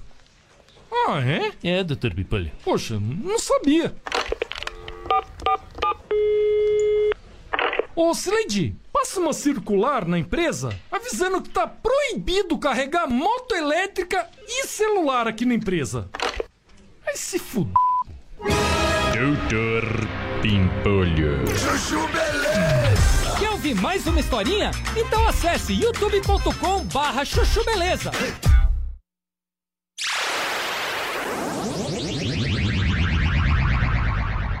Ai, eu não sei, mas Zoe é sempre minha preferida porque eu vejo os movimentos dela toda manhã, ela está ao meu lado. Então eu vi que hoje ela falou com pessoas aí. Eu não sei Paulinha, com quem, Deus, é porque ela é muito discreta, mas eu vi que ela tava numas ali, ó, de contatos e contatinhos. Então, como eu gosto das coisas que eu vejo, eu sou essa pessoa. Só acredito vendo.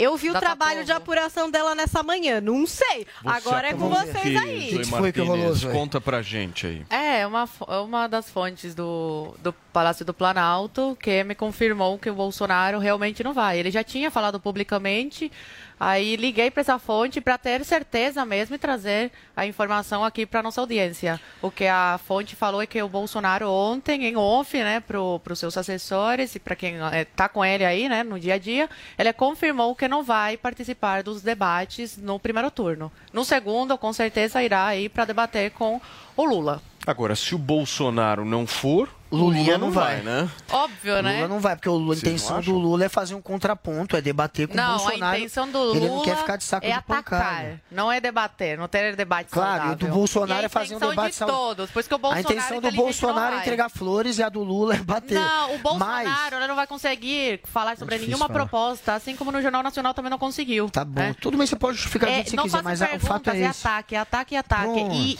isso pra audiência não é nada saudável. O que, que- Agora, que, que ela já isso vai trazer de produtivo pras pessoas? Sobre Ou seja, As o não imbrochável- Você falou Você falou- Lula. Não, Gente, até ontem à Guga. noite, a Ah. perspectiva era que o Bolsonaro, de fato, tinha um assessores tentando convencê-lo a não ir e que ele estava mais disposto a ir. Agora, não era certo. Ele t- Hoje é o dia que ambos confirmariam, porque o Lula estava aguardando. O Lula, de fato, estava dizendo que ia, mas só ia confirmar oficialmente se o Bolsonaro fosse.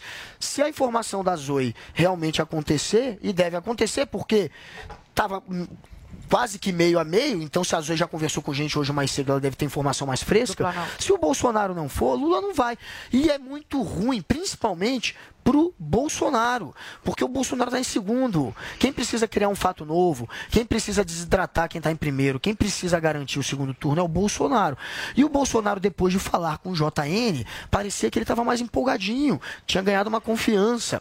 Pelo jeito, foi papo, né? Foi papo, não sei, de assessor. Ele é o presidente da República, não não, tá tão confiante assim. tempo com Não tá tão confiante assim. atacado. Tô vendo o Ursão se mexer na cadeira tá de uma dando maneira uma um enigmática. Eu quero entender por quê. Por que, que você tá se mexendo Ele assim, sabe de alguma Paulinho? Não, ontem, ontem eu conversei é, com bastante gente próxima ao presidente e hum, a- a- existia uma divisão. Você tem um grupo que defende que o presidente vá e, defende- e tem um grupo que defende que o presidente não vá. E ele já mudou de opinião, de fato, a respeito do assunto. É, A última posição que eu tinha ontem à noite, a das 8 talvez esteja mais atualizada, não conversei com ninguém hoje de manhã. A da posição que eu tinha ontem à noite, e nem com o próprio presidente, a, a informação que eu tinha que ele ia.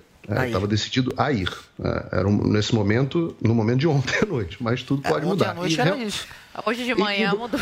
Ontem à noite. E hoje Eu tô, agora eu tô Mas curiosa. ontem à noite é maravilhoso. Olha, Era- quando eu falei com a fonte, eu falei, mas é certeza que eu não quero falar um negócio errado no programa. Falou, olha, é certeza. Aí eu falei, mas Guga, tudo pode mudar no mas jogo político. Você, né? você como oposição, você confia mais na Zoe ou no Paulo Não, é Figueiredo? porque ele tava indo na linha eu do não tô Paulo. discordando da Zoe, não. Eu Não, não, discordando os da dois têm informação. Tá sim, Eu acho que a Zoe- outra Não. informação aqui, a informação não, de não, ontem. Não, não, não. Sim, o que eu senhor. falei foi que Eu a vou ligar pra essa informação que eu fonte depois do programa. ontem, Olha, À noite era essa e hoje de manhã pode ser outra. Eu e, as o Paulo, a gente estava indo para a mesma linha. Porém, a Zoe, ela tem boas fontes no governo. Isso ela falou Claro. hoje cedo. Porque até ontem à Isso eu não tô noite, discordando, não. o papo era esse. Ele é mais provável, porém nada certo. Amanhã vai confirmar.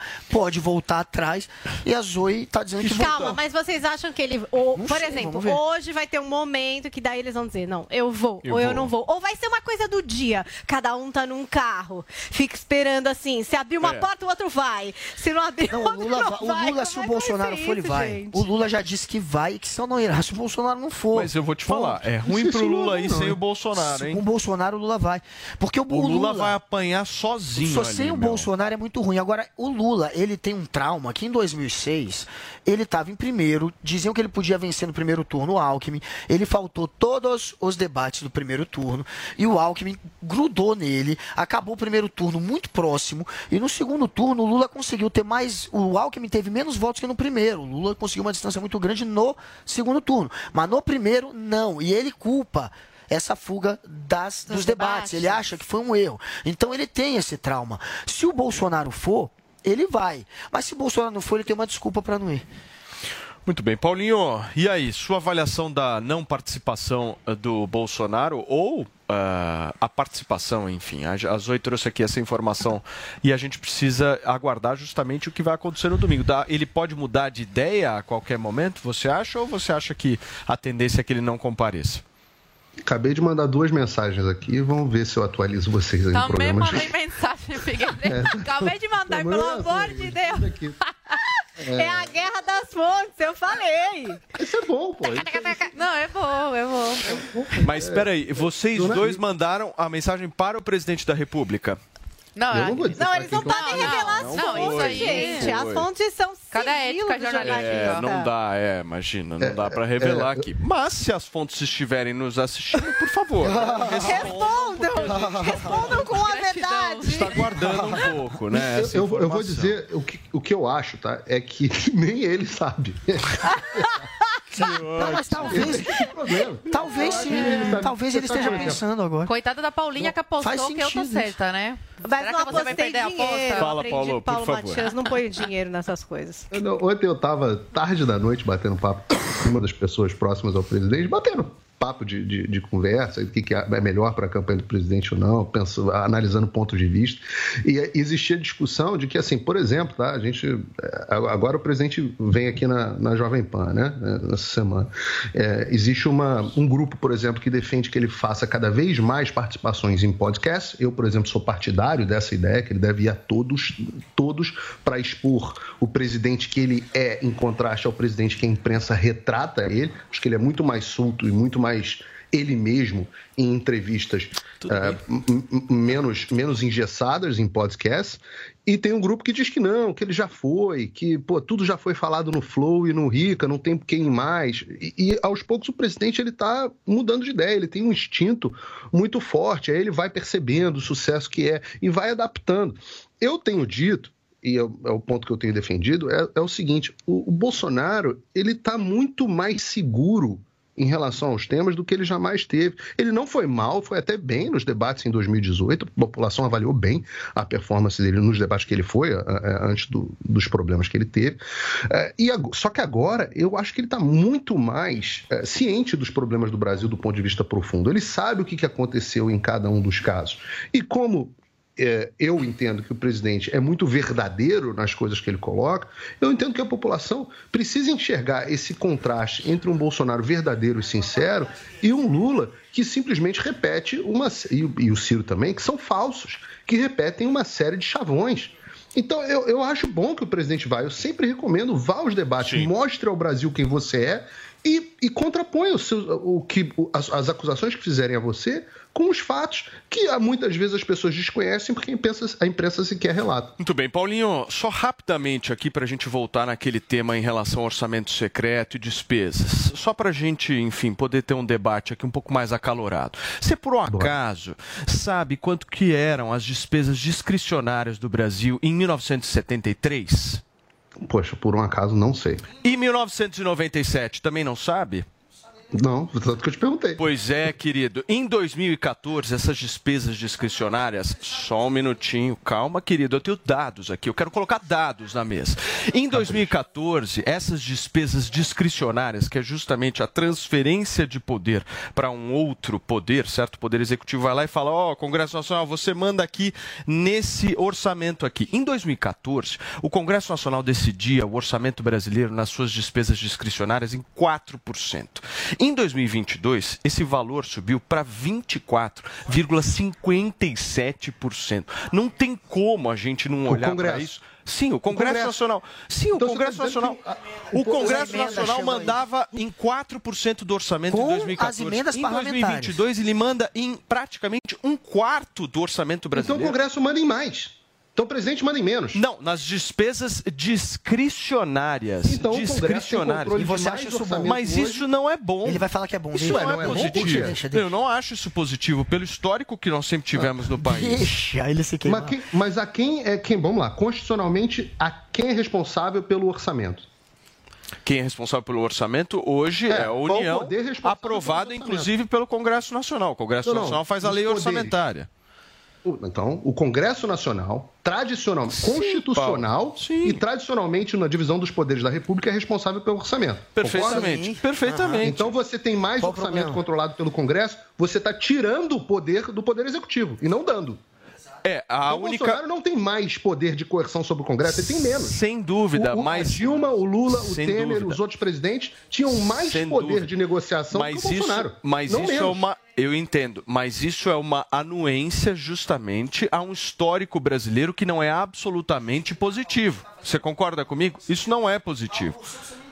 Eu, eu, eu Você não entendeu. Não, não, o São não entendeu. Espera só um é o minuto. O São não entendeu. Espera só um minutinho. O São não entendeu. A treta aqui ela vai continuar, nós vamos continuar. Ele com acha isso, que você mas dando mais antes, dinheiro, você só um perdeu o controle Nós estamos falando aqui de orçamento, eu preciso falar de um negócio importante aqui. Eu preciso falar de inovação, porque não dá pra gente tratar Deus, orçamento vamos inovar, assim, turma. de. Inovação é um processo, não se trata apenas de apresentar novas ideias. Trata-se de garantir que essas ideias, que transformem em algo que as pessoas justamente queiram, queiram, usem ou entendam do negócio. Hoje nós temos a presença aqui deste ilustre rapaz. Para você que não conhece ele, o nome dele é Davi Braga. Ele já foi considerado, gente, um dos jovens mais talentosos do Brasil. Só para você ter uma ideia, Paulinha, deste fenômeno que está aqui ao meu Explica, lado. explica, este homem sabe, já criou uma empresa com 16. eh, Foi 16 anos que você criou a tua empresa? Com 12 anos de idade. 12 Meu Deus Do- do A gente fica aqui céu. discutindo orçamento secreto e os caras ganhando a vida. É um dia irmão. legal que vocês me convidaram só. Aqui, viu? Um, clima assim bacana, Não, uma treta acalorada. né? Aqui é muito chegou gostoso. assim, é. né? Aqui é Muito ótimo. bom. Aí você criou a empresa com 12 anos de idade e quatro anos depois, me corrija se eu estiver errado, aos 16 anos você vendeu ela por 600 milhas. É isso mesmo? Não, foi com 18 anos, tava nos 18. Estados Unidos, tinha me mudado. Na verdade, com 16 anos eu fui para os Estados Unidos, fui, larguei a casa do meu pai e da minha mãe, fui morar sozinho nos Estados Unidos, fui aprender um pouco mais sobre a vida, fui sozinho, me virar lá. E aí, aos 18 anos, eu vendi a empresa que eu tinha criado com 12 é, por mais de meio milhão de reais. Nossa, gente. Que... E aliás, isso é Caramba, importante. E a gente discutindo 2000 orçamento e- aqui. Não, a gente aqui no orçamento. 600 mil reais. Não, gente, 600 mil 600 reais. milhões, isso em 600 mil reais, meu amigo. 2018. Tá louco, eu me aposentava amanhã. Guga, Ah, não 600 aposentava mil não. reais em 2018 tinha um outro valor do que tem hoje. Ah, sim, Absolutamente mas- diferente. Hoje, sei lá, deveria valer Eu vi esse garoto Um na TV, meio? cara, eu me amarrei Sim, no mas- episódio É, eu dele. também já Eu vi. fui Ele é no- gênio, esse garoto. Você era do Shark Tank. Era. Conta um pouquinho pra gente o que você fez lá. Com esse negócio que eu criei com 13, eu fui até o Shark Tank e fui em busca de investimento. Não recebi investimento lá, mas foi a melhor coisa que poderia ter acontecido na minha vida, sabe? Hoje eu sou investidor em mais de 13 empresas. É, não curto muito falar em valores, mas é até legal para trazer um panorama pessoal. Quase 32 milhões de reais no market cap total do, da Real Deal, que é meu fundo de investimento. Desculpa, gente. calma, né? Eu sou jornalista, nasci pra ser pobre. Maravilhoso. Com Eu gostei muito. 32 Eu não entendo milhões, disso. entendi. Caramba, E- Paulo. então, cara, hoje eu sou empreendedor e eu aplico inovação nos negócios que eu crio e nos negócios que eu invisto. Então é muito legal que eu entendi que o mundo mudou completamente, né? E as empresas que não inovarem para lidar com as novas necessidades desse novo mundo, elas vão quebrar. Então, A Zoe tá encantada. Tô não tá precisando de um pai, não. Se precisar de pai, eu posso te adotar lá. Ah, não, obrigado. Eu tô bem de pai. Quer virar Eu tô bem de pai, tô bem. Tô, tô, tô, tô. Todas as minhas vagas também pra Custa caro. Se quiser pagar, eu aceito. Assim, um dia, dois dias. Se quiser contratar. Se quiser contratar uma consultoria, eu dou também. Tá tudo certo. me conta um pouquinho, porque esse curso específico Inovadores em Série você está lançando na New Cursos. É um curso que você ensina o quê? Eu ensino a metodologia para você primeiro inovar em você, depois inovar nas suas ideias, depois inovar nos seus negócios. Eu entendi que a consequência direta de você ser um bom empreendedor e ter boas ideias inovadoras é você é, transmutar isso para dentro das ações que você for fazer na sua vida, sejam negócios, sejam atitudes, seja tudo que você for fazer. Então, a coisa mais importante para as empresas que quiserem se perpetuar no mercado é aplicar a inovação, porque o mundo mudou completamente. Como que faz para todos que estão nos acompanhando para participar desse treinamento? A única coisa que você precisa fazer é entrar em New Cursos, niucursos.com.br e lá você já vai ter acesso ao curso, o treinamento Inovadores em Série. Mas é importante ressaltar, Claro. é, deixar claro para todo mundo que eu não sou vendedor de curso. Tem Sim, aquela galera sim, que é sim. vendedora de curso, que vive a vida, é, ganha a vida vendendo curso. Eu não sou, cara. Eu sou empreendedor, eu ganho dinheiro fazendo negócios, potencializando negócios. E ao longo dessa minha jornada aí de 10 anos empreendendo, 9, 10 anos empreendendo, eu entendi que é possível sim se aprender a aplicar inovação. E se você for parar para reparar, todas as empresas que estão se destacando nesse mundo que a gente está vivendo são as empresas justamente que aplicaram inovação. É, agora não é mais uma questão de potencializar através da inovação. É se você não inovar, você vai ficar para trás. Então você que é empreendedor, mesmo que você tenha um negócio completamente tradicional, acesse aí agora New Cursos, niucursos.com.br, para você conseguir ter acesso a esse treinamento inédito que foi lançado ontem, chamado Inovadores em Série. Olha só, então agora tudo que o Davi falou, você só precisa fazer o seguinte: acesse agora mesmo newcursos.com.br ou se você preferir, basta apontar o celular para esse QR Code que está aparecendo bem na lateral direita aqui da tela e fazer justamente o seu cadastro. E ó, quem comprar hoje, além de tudo que ele falou aqui, vai ganhar cinquentão, hein? 50% de desconto só hoje, mas corre em newcursos.com.br porque é por tempo limitado. Uma ideia simples, bem executada, pode mudar o seu futuro. Meu nome é Davi Braga e eu sou empreendedor desde que eu me entendo por gente. Hoje, investidor em mais de 12 empresas. E eu criei um treinamento chamado Inovadores em Série, onde eu vou te ensinar a aproveitar oportunidades do seu dia a dia para inovar e chegar aonde poucos já chegaram. Acesse agora newcursos.com.br, niucursos.com.br e faça sua inscrição. Valeu, Loja 100! Nas lojas 100, você tem tudo o que precisa na hora de comprar. Tem grande variedade de produtos, com estoque até para levar na hora. Tem preços realmente mais baixos, crédito super fácil e a menor prestação. No carnezinho ou no cartão. Nas lojas 100, a entrega é cortesia e a montagem de móveis também é cortesia. De presente para você. É sensacional. Loja 100, 70 anos realizando sonhos. Há 70 anos tem alguém, ainda bem que tem Loja 100. Jovem Pan, Morning Show. Jovem Pan Morning Show. Você ouve a melhor rádio. This is my radio station. Jovem Pan.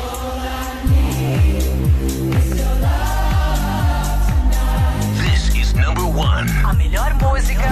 This is my music. Play here. One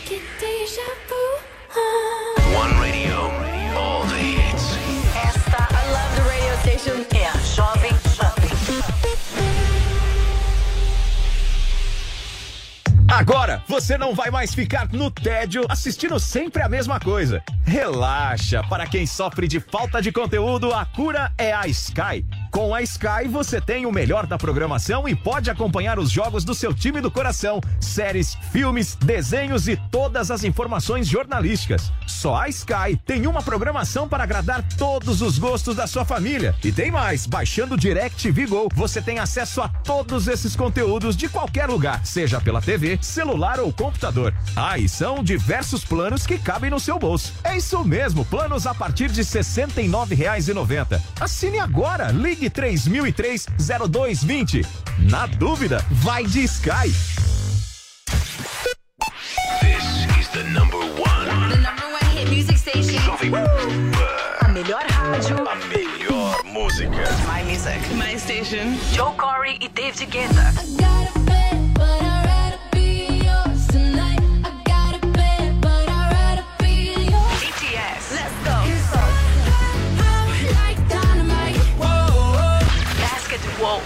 What you know about rolling down in the deep? When your brain goes numb, you can call that mental freak. Doja Cat, Caesar.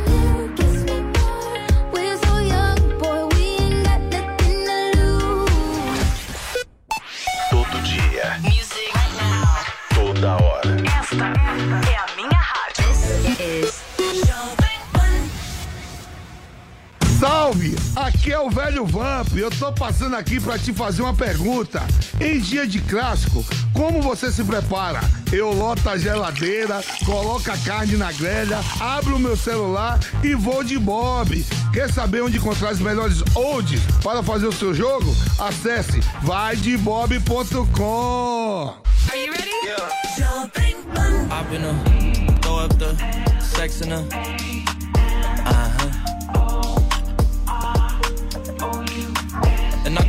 in. The. I can put you in. Class, I've been a throw up the sex in a.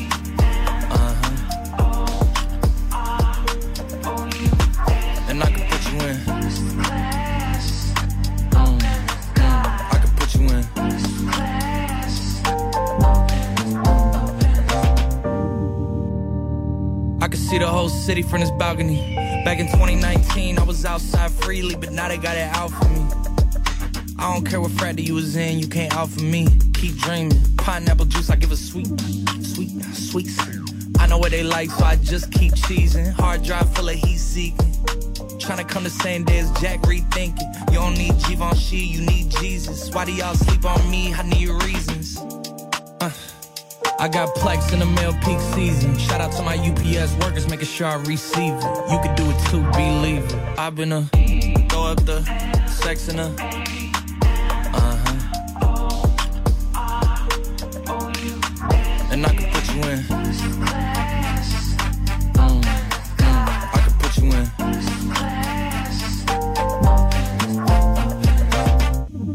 Are you? Are you ready? Yes, I am. They say you a superstar now, damn. I guess I am. You might be the man, well, that's unless I am. okay, I'll confess I am. Go ahead and get undressed, I am. Okay, cool. You on sunset? I am. I'm about to slide, okay. I'm outside, okay. This lifestyle don't got many downsides. Except for the lack of time I get round my family, making sure they never downsize. I got visions of my mom saying, wait, this house is mine. I'm on Angus Cloud 9. I got him on the bandwagon now, about time. I ain't even got no downtime.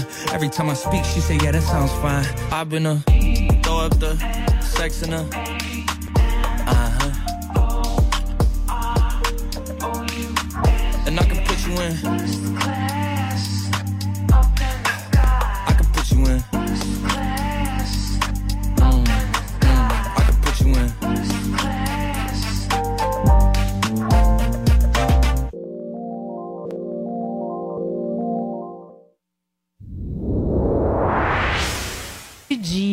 Escreveu Janones lá nas redes sociais deles. Até ontem foi uma pergunta que eu trouxe aqui, né, É. para vocês. Será que é estratégico ficar chamando a atenção assim para ele? Paulinha, nós estamos ao vivo aqui na Jovem Pan News, são 11 horas e 12 minutos, iniciando as nossas discussões a respeito do que disse André Janones depois de toda a entrevista que a gente fez ontem, o espaço que inclusive nós cedemos a ele, que não foi aproveitado Hum. pelo deputado federal.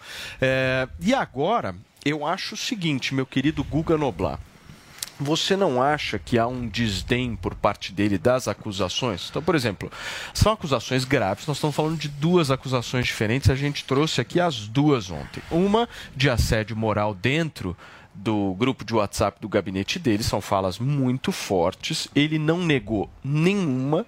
Não disse que nada ali é mentira, só está dizendo justamente para as pessoas não se envolverem, né? Ah, não, não vamos dar um palanque, enfim, para eles. E na, nós, na realidade, não estamos dando palanque para ninguém. Nós estamos aqui com uma acusação, fazendo o que o jornalismo deve ser feito. Apresentando a acusação, não dizendo em nenhum momento que essas acusações são efetivamente a verdade, porque são acusações e vão iniciar agora um processo justamente de investigação nesse sentido. Demos o devido espaço para ele, que não foi aproveitado, e ele em nenhum momento diz que esse assessor está mentindo, em nenhum momento diz que não praticou a rachadinha, em nenhum momento diz que não agia dessa forma com os seus assessores. Você não acha que é um desdém por parte do Janones?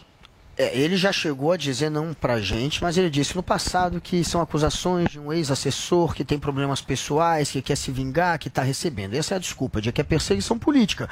Está- sendo ou não perseguição política, ele tem que aproveitar esses espaços exatamente para tentar enterrar essa história. O que me deixa é, com a orelha em pé é que se é uma acusação frágil, se não tem mais nada que possa sustentar isso, ele deveria, obviamente, estar tratando isso de uma maneira mais séria, tá vindo e respondendo. Na hora que ele fala, duas coisas que me deixaram assim meio eh, com a orelha em pé. Foi o primeiro quando ele disse que o Rica ofereceu dinheiro, sendo que não há nada que indique isso, ele não provou, ele não apresentou nada que indique isso, e pela lógica, se havia já eh, um ex-assessor fazendo denúncias, para que, que ele ia receber dinheiro para fazer a mesma denúncia para o Rica, entendeu? É a mesma denúncia que ele já tinha feito.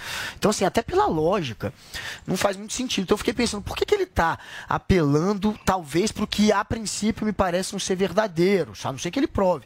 É, isso me deixa, sabe, é, me, me deixa a coisa um pouco suspeita para mim. Por que, que ele está apelando para Você acha que o Lula vai se afastar dele? Agora, é, o Lula não vai se afastar, por quê? Será? Porque não, precisa. Por- Primeiro, essa acusação ainda está numa fase muito embrionária. Não há nada além é, de um assessor com uma gravação de um outro assessor que está dizendo que foi tirada de contexto. Então, a não ser que ele faça. Ele disse para Paulinha ontem aqui no Morning, esse tem acusador, outras que é o Fabrício, provas, é. ele disse ontem Que que, ele tem outra. mais gravações, mais áudios, mais prints. Testemunha, né? Que tinha Mandou pra, mandou pra mim alguns prints, tá? E testemunha. Então, é até bom que você pode mostrar pra gente, de testemunhas. Uhum. Aí isso tudo pode tornar o caso ainda mais denso. Ele vai apresentar isso tudo na justiça e, isso, e, é- e seriam mais indícios de que o Janones, é, enfim, precisa O- explicar essa história. Mas assim, pro Bolsonaro ou pro Lula, por que, que ele não vai se afastar? Porque ele não vai perder voto com essa história, é muito embrionária, precisa se ainda Guga. esclarecer e é, é uma história que tá muito longe dele. E querendo ou não, se começarem a bater em rachadinha, dúvida. se começarem a bater em rachadinha, explode no colo do Imagina Bolsonaro. se fosse um apoiador do Bolsonaro. Explode inverte, no colo. inverte a situação. Então, Se já aconteceu. o Bolsonaro. G1, Aconteceu não um apoiador, aconteceu mas- com o próprio. Mas o discurso seria o mesmo? Aconteceu Você acha com o que o. Bolsonaro estaria longe desse cara? Bolsonaro está cercado do Fabrício Queiroz, que é a pessoa que, segundo a acusação, recebia o dinheiro das rachadinhas do da família Bolsonaro, está fazendo campanha tirando foto com o Bolsonaro, gente. Isso não muda. O Fabrício Queiroz está usando o Bolsonaro Escuta, na campanha. o Você acha que Paulinho- o Janones vai tirar voto? Se Fabrício do Queiroz e Carluxo não. tiram voto, não vai ser Deixa Janones. eu ver se o. Paulinho tem mais informação, porque eu fiquei curioso em relação a esses prints novos aí. Paulo, o que, que você tem?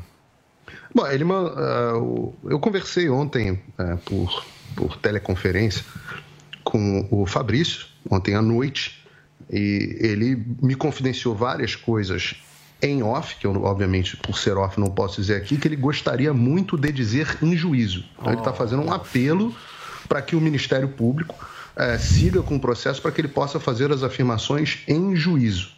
Ah, algumas outras coisas ele, ele mandou que podem ser compartilhadas, inclusive o inteiro teor daquela conversa do, do Janones no grupo com os, os assessores dele. E o destempero, a situação de descontrole mental é completa.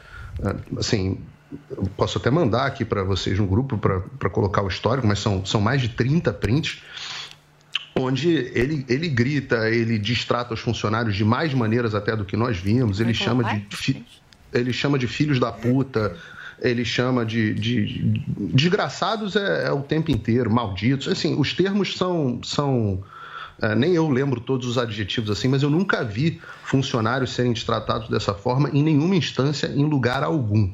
Diz que vai. Aí, num dado momento, ele tem um surto e diz que está todo mundo demitido. Pode todo mundo. Ele demite por WhatsApp todos os funcionários do gabinete dele.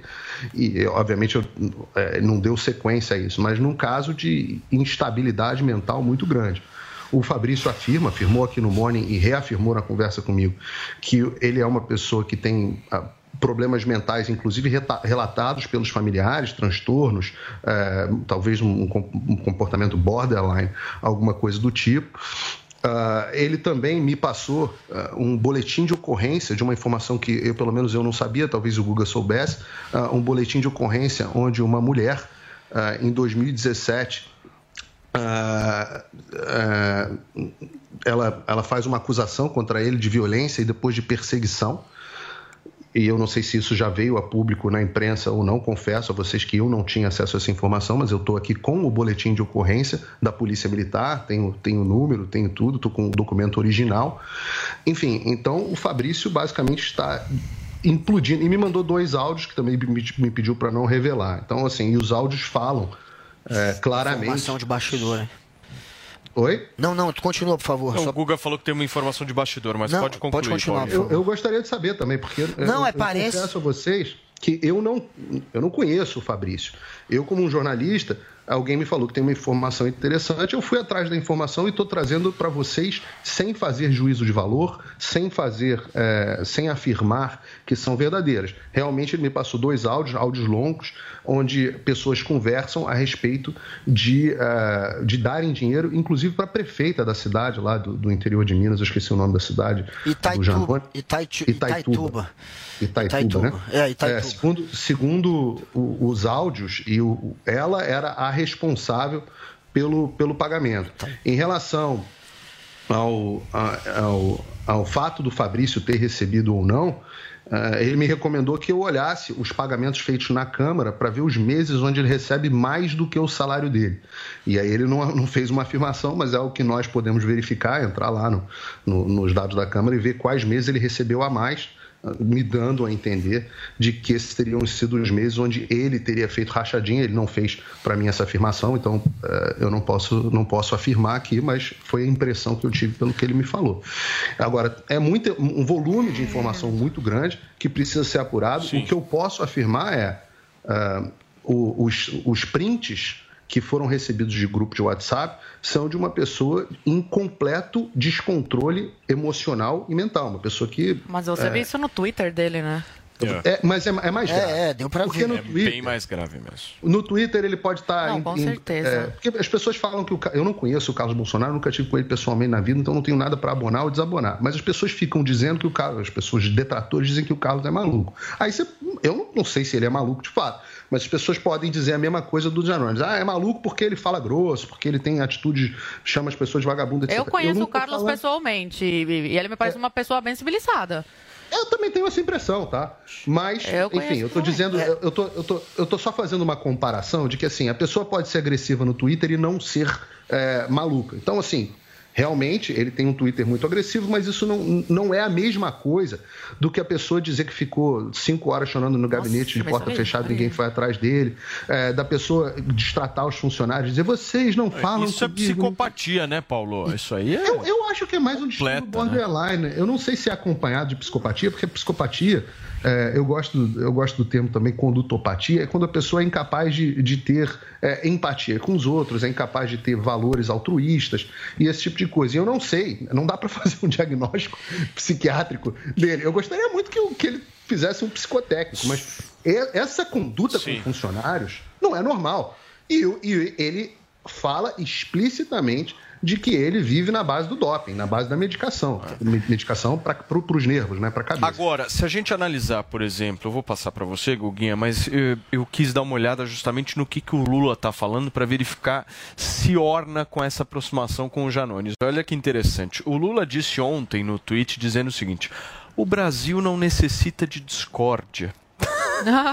Como é que ele vai deixar Oh, o Janones do lado? Ah, mas ele não vai fazer esse jogo. do Janones tem a palavra vagabundo, cretino. Então, é importante. Não faz eu trazer uma informação de bastidor que vai ao encontro Ah, disso. agora A eu cidade, firmeza, tá vendo? Falou que eu não tenho. Agora eu senti Eita, que ativou as fontes esse Eu homem. gosto assim, Então, meu, é fonte. Agora, Itatiaia, Itatiaia, eu falei errado aqui pro, pro Sam. Itatiaia é o nome da cidade, tá lá de Minas Gerais. Acho de que não é Itatiaia, não. É Itatiaia. A cidade de Não, Minas, não, de onde vem o tipo Janones. Itu- Ituiutaba, eu não? Tinha entendido Ituiutaba também, eu falei isso, mas é Itatiaia, pelo que eu li aqui, viu? Itatiaia. que não, Ao Itatiaia. Ei, pum, pode é Ituiutaba. Bom, vamos confirmar aí. Eu acho que é Itatiaia É de o nome da Minas, né? Enfim, é uma cidade lá de Minas Gerais, onde surgiu o Janones. Não, é Ituiutaba mesmo. Ituiutaba? Então, tinha- É, então, então eu estava certo na primeira vez que eu te falei. certo.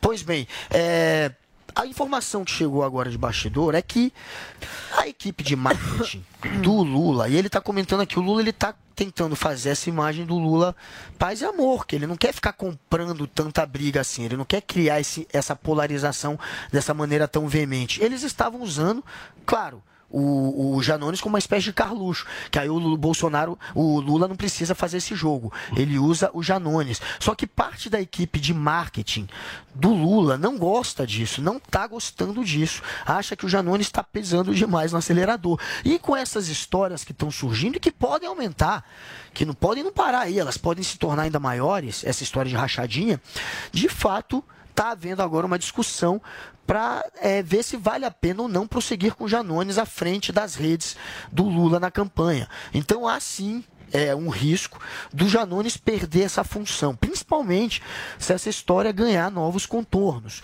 Mas com o que já saiu agora e com parte da equipe do marketing já não simpatizando com Janones, ele está com a cabeça a prêmio. Quem sabe ele perca a posição O que ele tem. Guguinha, o nosso ilustre André Janones publicou agora um café, não sei se é um café, eu também não sei se essa foto é de agora, porque me parece, eu até mandei para você, Vini, se a gente não é conseguir aí? colocar aqui na tela, porque ah, me parece que é uma mesa mais ou menos Não, de é um almoço aqui, não dele é talvez o de Lula café da manhã. Numa mesa que a gente... Mas isso é de verdade, essa foto? Exatamente. Não, que a publicada foto, sim, agora. É uma foto deles, não sei de É, quando. eu também não sei de quando, mas ele diz justamente que está mostrando pro Lula que vocês me autorizaram a descer o sarrafo no lombo dos Minions durante a entrevista dele hoje no Jornal Nacional. Ou seja, é um Janones tentando o tempo inteiro mostrar que, olha, eu tenho articulação aqui, né? Eu tô próximo do Lula, né? Essa necessidade dele também não é compactuada com um retweet do Lula, né? Porque o Lula também não compartilha essa aproximação,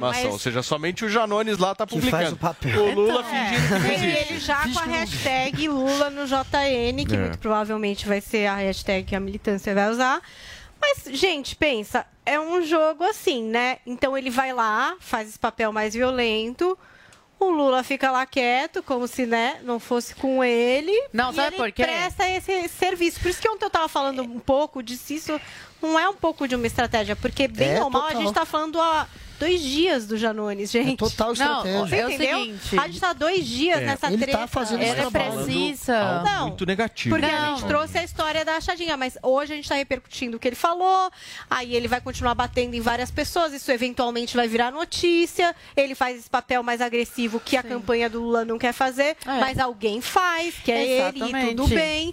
E é um jogo, né? Eles É- têm- tá O cara, o cara jogo. saiu de ontem com a fama de desequilibrado mental e- É. e corrupto. Figueiredo, se é Figueiredo.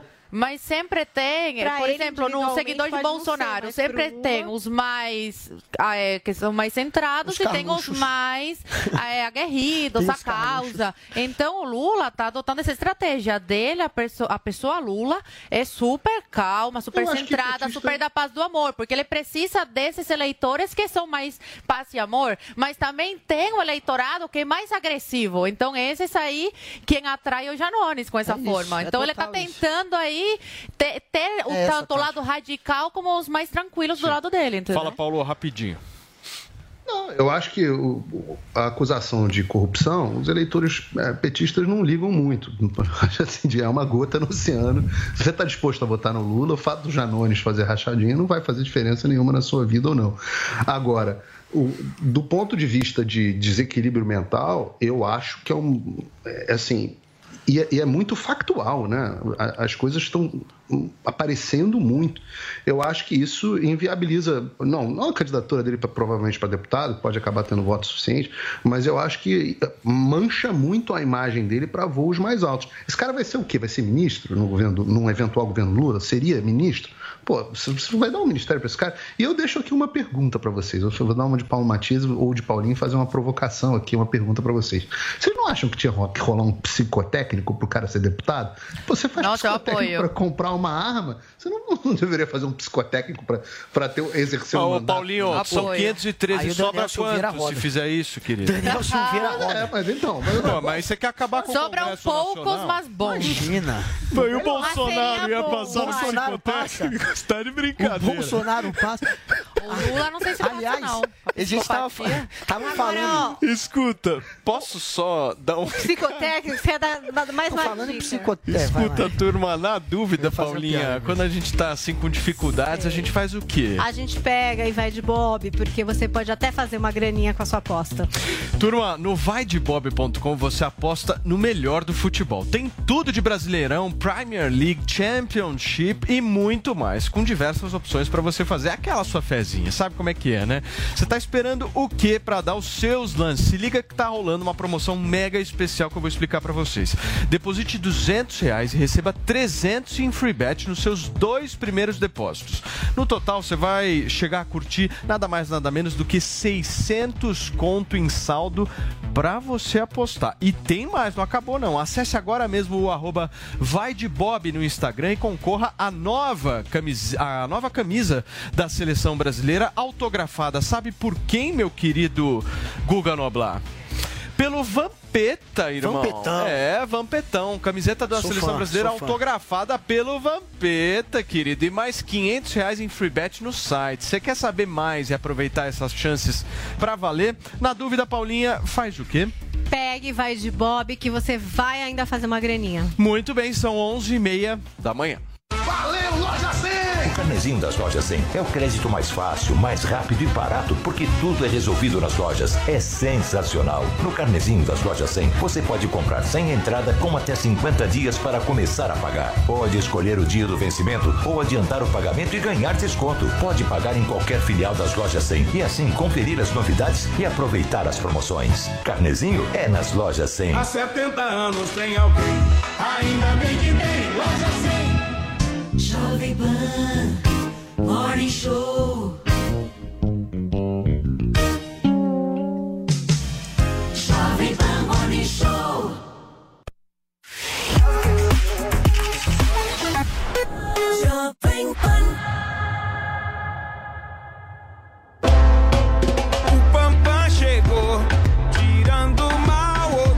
Cansada da mistura de odores que o seu odorizador de ambiente deixa no banheiro? Acabe com o mal pela raiz usando o Pampam, o bloqueador de odores sanitários mais potente do mercado. Espirre cinco vezes na água do vaso antes de sentar e pronto. O mau cheiro será bloqueado e você vai aproveitar tranquilamente o seu momento Pampam. Pampam, use antes de fazer, ninguém vai saber. Pampam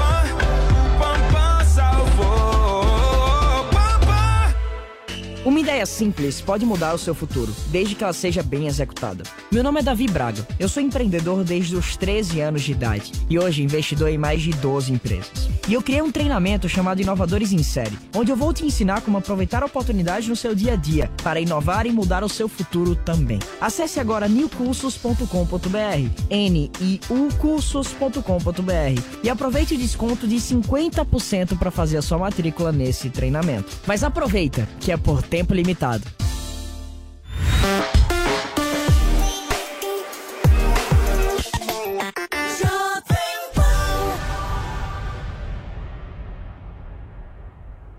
Set Expo 2022. Visite o maior evento de tecnologia e negócios de mídia e entretenimento da América Latina. Venha conferir os lançamentos das principais marcas do Brasil e do mundo e debater o futuro do setor com especialistas. Uma imersão nas inovações e tendências do mercado. Set Expo 2022, de 22 a 25 de agosto em São Paulo. Inscreva-se agora. setexpo.com.br.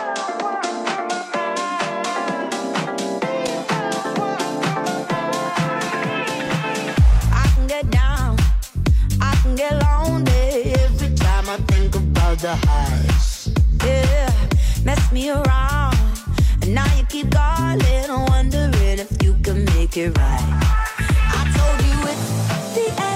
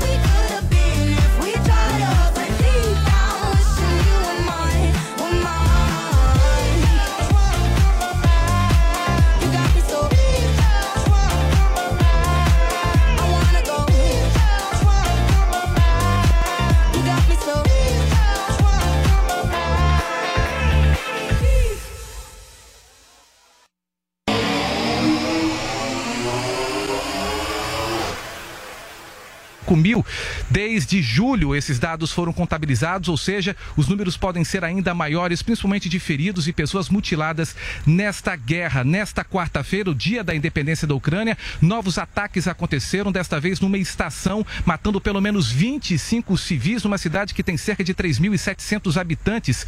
Mais de 50 pessoas ficaram feridas. Esse ataque é bem semelhante a um outro que aconteceu em abril deste ano, onde 50 civis morreram, mais de 100 pessoas ficaram feridas. Durante uma videoconferência feita com integrantes da ONU, o presidente Vladimir Zelensky disse que essa guerra contra a Ucrânia é a guerra contra todos os países em que há democracia e alertou se a Rússia vencer, outros países serão invadidos. Nesta quinta-feira, novos ataques foram sentidos, principalmente no subúrbio de Kiev e na cidade em que nasceu o presidente ucraniano. Dos Estados Unidos, Tiago Américo. Muito bem, gente, são 11 horas e 36 minutos da, da manhã desta quinta-feira. E hoje é dia de estreia no cinema, Pois certo, é. Paula Carvalho? Eu quero saber o que que você destaca pra gente. Vamos lá, eu vou começar com um filme que é nacional, é chamado O Debate.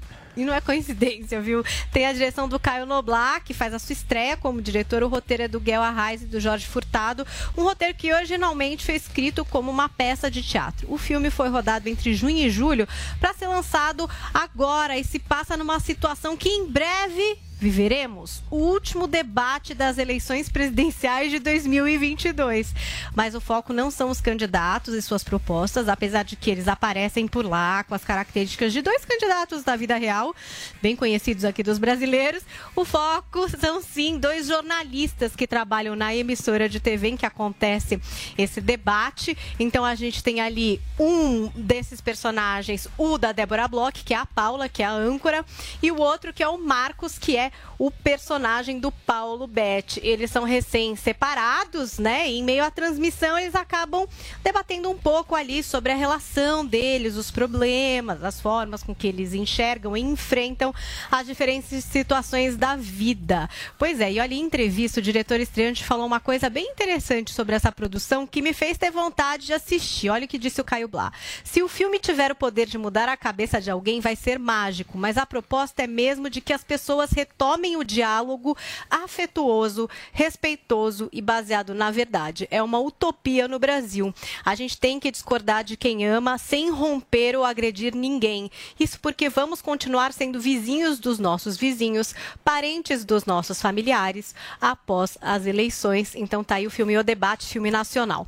Mas a grande estreia mesmo é o novo filme do Jordan Peele, que é o mesmo de Corra e de Nós. A nova produção chama-se Não, Não Olhe. E espera-se o quê então, né? Suspense, terror, questões que permeiam o preconceito racial e, por que não, uma pitada de humor. Dessa vez estamos num ambiente assim, western. Os irmãos, que são interpretados pelo Daniel Kaluuya e a Kiki Palmer, herdam um rancho que é dedicado a criação de cavalos usados em espetáculos, né? O pai deles morreu de uma forma misteriosa e eles têm um vizinho que compra alguns cavalos aí para um show especial que ele faz no parque dele, que é um parque já meio falido. Bom, aí começam a acontecer eventos estranhos, amores. Quedas de energia, objetos que caem do céu. Interessados em compreender essa loucura, esses irmãos instalam câmeras ali pelo rancho e esperam para ver o que acontece. Agora, cenário composto é com vocês. Qual será a história por trás de tudo isso?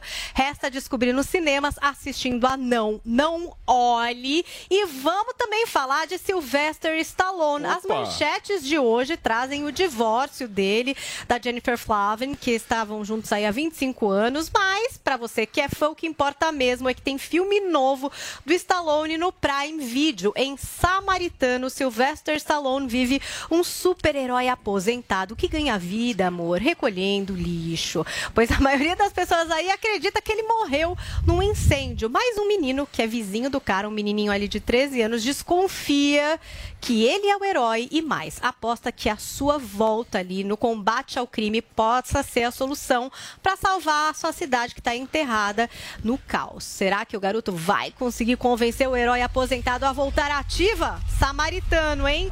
Disponível no Prime Video. Tá aí, boas dicas para vocês hoje nessa quinta-feira. Muito bem, Paulinha. Vini, coloca aqui na tela para mim aquela imagem que eu citei a respeito aí do encontro de Janones com Lula. A gente não sabe efetivamente se essa imagem é de agora, foi uma imagem publicada agora, mas pela mesa a gente percebe que talvez não seja um café da manhã, aquilo está mais para almoço, ou seja, o que não representaria aí a imagem. Você eh, viu que ele continuou essa mensagem, essa, esse post, o Paulo Matias? Por favor, Paulinha, Ele fez traga- esse post, né, usando a hashtag Lula no Jornal Nacional. Então ele e o Lula ali, tendo uma conversa numa mesa servida, ele disse que está mostrando pro, pro Lula que todo mundo autorizou ele a descer o sarrafo no lombo dos Minions durante a entrevista dele no Jornal Nacional. E depois ele fez um outro tweet dizendo assim: Por favor, não me comparem com Carlos Bolsonaro. Se fôssemos aqui nessa foto, ele teria enchido a mesa de copo americano, tábua de passar roupa e farofa no chão só pra ver o gado burro gritar mito, mito, mito. Essa é a genialidade do Carluxo. Então segue também fazendo isso, É. né? Batendo ali em determinadas pessoas que são ativas nas redes sociais bolsonaristas, trazendo esse ingrediente da provocação. Elitismo. Que arrogância. É, ó, e trazendo essa crítica, né? Porque a gente sempre É. traz aqui como o presidente Bolsonaro projeta essa imagem de mais popular, mais próximo, de simplicidade e tal. Então ele traz O Lula aí... pleno, né? Não tem um O no retweet, não tem nada, né? Não é Sabe por que, que não tem retweet? Mais é informação agora. Paulinho. Mais informação. Você falou que eu não tinha. A equipe do- de marketing do Lula realmente está incomodada com a maneira como o Janone está fazendo. Porque ele emplacou algumas matérias na Veja, CNN, bababá, dizendo que ele era o cara das redes, que ele era um fenômeno das redes. Então. A equipe, parte, né, claro, da equipe de marketing, tá achando que ele tá se aproveitando demais, que é o que o Paulinho tá reparando, da imagem do Lula, para se promover no lugar de promover o Lula. É tá se óbvio. promovendo muito. E isso tá incomodando. Esse é um dos motivos também de talvez ele rodar. Agora, será que essa imagem é de agora? Não dá pra gente saber, né? Ah. Esse é o ponto. Ah, mas tanto faz. Quer dizer, ele é uma pessoa que deve ter uma interlocução com o Lula, gente. Claro, também não é tão aleatório assim, ah, resolvi aqui que eu sou time Lula e vou ficar falando do Lula de forma, enfim, porque eu quero. Claro que tem uma interlocução. Se a foto é de hoje, é de ontem, se é um jantar, se é um almoço, Não, mas tanto eu acho que, faz. ô, Paulinha- Agora, se o Lula realmente validou que ele descesse o sarrafo no gado, aí como ele está dizendo... Posso só fazer uma Sei. observação? Eu acho que a questão temporal vale, vale muito. Você disse que a Justamente foto é de hoje. Hoje Lógico. o Lula validou pelo ele. teor das acusações que foram feitas. Esse é o meu ponto. Ontem. O- exato, Não, eu acho que é- o que vale Se mais eles é se essa questão. O Lula hoje, significa que o Lula tá conversou- dando que não. anuência. Essa foto não é de hoje. O Lula tá se preparando pro debate, eu, pro, pro, pra sabatina da Não, Globo. eu- mas mas Tá a quietinho. anuência É, do meu Lula que é o mais importante. Não é quando Tá foi a foto, o Lula mas a tá questão da anuência. Guardando a voz. de hoje não é, gente. Não, gente, Muito cedo é pra de ter uma mesa ontem, assim mas a a mensagem Lula. da anuência, tipo, então quer dizer que hoje ele conversou com o Lula, sabe assim, mesmo depois das denúncias de postar ontem, essa é o Paulo foto, eu acho não é, que ele deve ter conversado com o isso. Lula. Desculpa, Hoje? pra postar. Não, é, não, não foi a foto. A foto não é de hoje, Ah, mas tá. ele deve ter Ah, não, conversado com o. Lula Ele não tem essa moral, não, antes de postar Não é isso. assim também, não. Ele é que tá Vocês querendo topam- passar que essa foi. Paulinho? Ah. eu não é ouvi você esperto. aqui. Eu vi que você falou Eu, alguma eu, coisa. eu queria saber se vocês acham normal o sujeito fazer chacota da mesa normal do brasileiro com copo americano, é, tábua de passar roupa, farofa e, e achar que a mesa do brasileiro, bom, se puder botar a foto, é, como a, a foto que está aparecendo aí, a mesa do brasileiro é essa A aí? foto a do tua post. mesa na, na tua casa é essa aí, com taça de cristal, guardanapo de pano.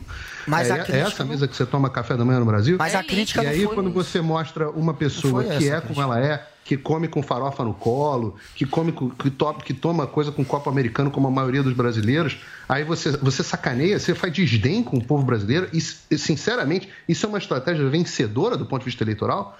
Ursão, você mesa. Ursão, Se mas fosse, eu acho que você se fosse o. Bolsonaro sentado Ursão, nessa a tua mesa chique tem assim. farofa, tem copo americano, tem tábua de passar-roupa. Ursão, tem o problema, roupa- o problema, é que eu acho que a crítica, na verdade, não é o brasileiro, é ao fato do Bolsonaro querer passar essa imagem de que é povão sem ser. Porque o Bolsonaro. mas o Bolsonaro não é povão, Gasta muito. Rica. Bolsonaro gasta Rica. muito. Que per... Bolsonaro, ele não tem um padrão. aqui no programa. Você vai me dizer com o Bolsonaro você vai me dizer- pessoalmente, Você vai me dizer que o Bolsonaro tem um não padrão é de vida. Bolsonaro come carne e come bife, gente. Ele come o Kobe Ué, bife. e qual é o problema Para. disso? Não, o mas qual é o problema de Bolsonaro comer come carne e bife? Aliás, o brasileiro nem come como, faz carne. O brasileiro não come nem mais carne. O Bolsonaro o continua Guga, comendo. Não, você o achar que o Bolsonaro Bolsonaro... nunca faria chacota da mesa do Gente, brasileiro. o- ele não tá Jamais fazendo chacota da mesa, ele fez chacota do? Bolsonaro. Se fosse é o Bolsonaro sentado nessa É mesa, iam fácil criticar. Aí a é ia que o Bolsonaro vai criticar. comer? A chacota Onde é que ele do come Bolsonaro. todos os dias? Ele vai em restaurante simples. Ele tava, depois da sabatina do Jornal Nacional, ele foi comer no tradicional. Você- Você você conhece. Ele foi comer no tradicional batatão de Marechal, que é tradicionalíssimo. Ai, no Rio, a com batata fome barata. já esse horário. É, não fala de comida não, comida. querido, que eu tô em Ele fica em hotéis de luxo. colo. Ele Vocês come combinam no batatão caros. aí essa conversa. Ele Vamos gasta de bem, outro cartão parlamentar agora, corporativo. turma.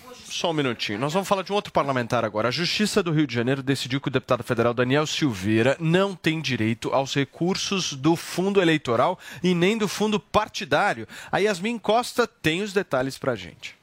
Olha, por decisão unânime, os juízes do Tribunal Regional Eleitoral do Rio de Janeiro decidiram.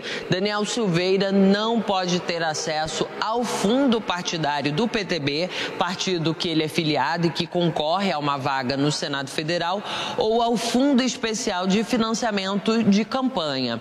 O TRE do Rio atendeu a um argumento da Procuradoria Regional Eleitoral, que sustenta que Silveira teve os direitos políticos suspensos, com a condenação do Supremo Tribunal Federal, um órgão colegiado. O TRE determinou ainda a devolução dos recursos que já foram repassados a Daniel Silveira e o PTB deve pagar uma multa de 10% sobre os valores que venham a ser repassados para a candidatura do parlamentar depois que o partido tomar conhecimento dessa decisão. E olha, ainda existe uma ação que tramita no Ministério Público Eleitoral que pede a impugnação do registro de candidatura de Daniel Silveira. O argumento era de que ele é de que ele ter, estaria com os direitos políticos suspensos. A defesa de Daniel Silveira contestou essa ação de impugnação. Os advogados argumentam que os direitos políticos do deputado federal estão em dia, permanecem por conta do induto concedido a Silveira pelo presidente da República, Jair Bolsonaro. Pelas redes sociais, Paola Silveira, que é esposa de Daniel Silveira e é candidata à Câmara dos Deputados, disse que a decisão do TRE passou longe de qualquer legalidade e mostra mais uma vez que a estrutura do sistema está contra Daniel Silveira e ainda faz um questionamento do porquê disso. De Brasília, Yasmin Costa. Muito bem. Desculpa, Eita, mas eles estão Perdão, numa nós costura voltamos tão aqui justamente para comentar a respeito dessa proibição em relação ao deputado Daniel Silveira. Um minuto, Cubaninha, por favor. É mais aí uma atitude autoritária, né, da justiça no Brasil. Deputado federal que foi preso, depois mandado para casa com tornozeleira eletrônica, que recebeu perdão do presidente da República, continua aí sofrendo arbitrariedades, não só das multas, né, 15 mil por dia, que o Alexandre de Moraes colocou aí, por ele não usar mais a tornozeleira, tornozeleira eletrônica, por ele cumprir a Constituição, porque a Constituição é bem clara, depois que recebe o perdão né, do presidente da República, toda a pena é extinguida. E não sou eu que estou falando, a súmula vinculante 9 do Tribunal Superior Eleitoral fala o seguinte, eu já falei eh, sobre essa súmula aqui em outros programas, quando a gente comentava bastante sobre o Daniel Silveira. A suspensão de direitos políticos decorrente de condenação criminal transitada em julgado cessa com o cumprimento ou a extinção da pena. E a pena foi extin- ex- extinta quando Bolsonaro concedeu aí o perdão, independendo de reabilitação ou de prova de reparação dos danos. E não é só o entendimento dessa súmula, como também de grandes juristas, né, como Ives Gandra eh, Martins. Muito bem, Paulinho, sua vez. Olha, se fosse só esse o problema, né? não, é, não é só esse o que está acontecendo com o Daniel Silveira, não é só esse o problema. O problema é que ontem, por exemplo, o Alexandre de Moraes resolveu ordenar o bloqueio das contas da esposa do Daniel Silveira, da mulher. Você agora é, você sofre consequências por ser casada com alguém. É, blo- bloqueou todos os perfis dela, impôs a multa de 15 mil para ela, caso ela poste algo a respeito dele, e ainda determinou uma oitiva da Polícia Federal em cinco dias. Por que crime mesmo? Pelo quê? Daniel fez o quê? Daniel está indultado, de acordo com a Constituição. Daniel é tão livre e inocente quanto você, eu, qualquer outro. E, no entanto, o Alexandre de Moraes decidiu que tomaria mais essa arbitrariedade. né? É, Nessa semana foi prisão, prisão não, é, ordens de busca e apreensão, polícia na casa de empresário por conta de grupo de WhatsApp, conversas de grupo WhatsApp, aí tem é, ordem contra Daniel Silveira, apesar do indulto presidencial. Eu fico me perguntando, o presidente Bolsonaro falou na segunda-feira, né, na sabatina do Jornal Nacional, que a situação estava apaziguada. Está apaziguada para quem? Eu acho que o Daniel e a esposa acham que não está apaziguado. Perfeito. Eu acho que é, os empresários não acham que está apaziguado. Eu não sei para quem que a situação está apaziguada.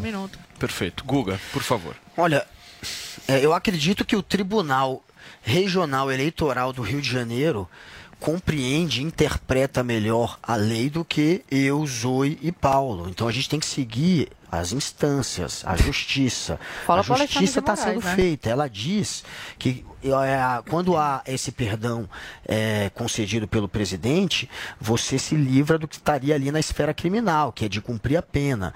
Porém, os seus direitos políticos, a questão política, isso não cessa. Você ainda é um Mas e a, e a súmula, Guga? Você ainda é Pois um é. ficha suja. E a súmula? Essa é a Mas leitura. como é que você interpreta essa isso? é a Não, me ajuda a interpretar. faz. Lula, Dilma. A Olha, é, é quem leu a súmula foi a condenação criminal, Entendeu? cessa... E essa súmula foi. É de quem essa súmula? Com extinção. É de qual tribunal? Do TSE. Foi que escreveu? Eu falei Súmula do aqui, TSE. Pois bem, cara. Súmula é- vinculante Paulo, do é Tribunal simples. Superior Eleitoral. Essa questão de ficar tentando interpretar a lei, cada um vai querer interpretar de um jeito. Não, não, a mas não tem justiça interpretação, querido. é que faz a interpretação. Não, Não, eu, não, você, não, não, a Zoe. não, O A problema interpretação- Não, aqui- querido, é o seguinte. O problema quando- aqui é que até agora a a lei gente não sabe. Deixam Como é Não, Não, o problema aqui é que a gente não sabe até agora porque o Daniel. Silveira foi preso. Por exemplo, por que, que o Daniel Silveira foi preso? Porque o Daniel Silveira e qualquer deputado federal eleito, qualquer pessoa que tem mandato, tem o quê?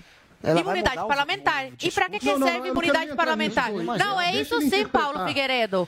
É isso sim, é isso sim. Não, não, claro. O deputado federal só que quero- foi quero preso por o Cuba.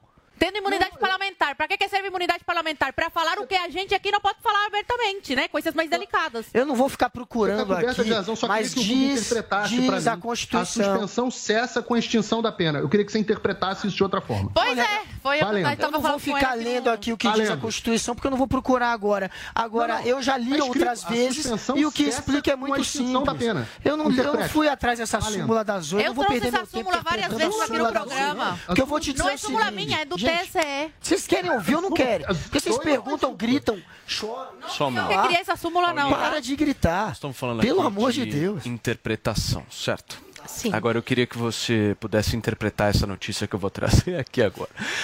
Eu quero saber o que está acontecendo com a família da Gretchen e o ex-jogador Não falei nada. Adriano Imperador. Se vocês estavam confusos, amor, que loucura. Vamos ver se vocês me acompanham, não é? Vamos por partes, né? Uma das filhas da Gretchen é influenciadora fitness. Eu não sei se vocês conhecem, é a Jenny Miranda. Jenny Miranda tem uma filha que é Ana Beatriz, ou Bia, de 18 anos. Bia viveu uma fera com o ex-jogador Adriano Imperador, né? A mãe se de surpresa. Já Bia tem uma versão diferente dessa história. Fala, Bia. Vídeo da Bia, gente. Vamos esperar um pouquinho que o vídeo da Bia tá chegando. Agora a Bia vai contar a real dessa história, desse affair. Conta, Bia. Minha mãe tá desesperada. Sabe por quê? Porque ela quer fama. Porque ela tá acabando a fama dela. Ela não tem mais. Porque ela taca pra manchete, ela traca, taca pra imprensa, ou ela acha que eu sou besta e ninguém sabe que foi ela que tacou.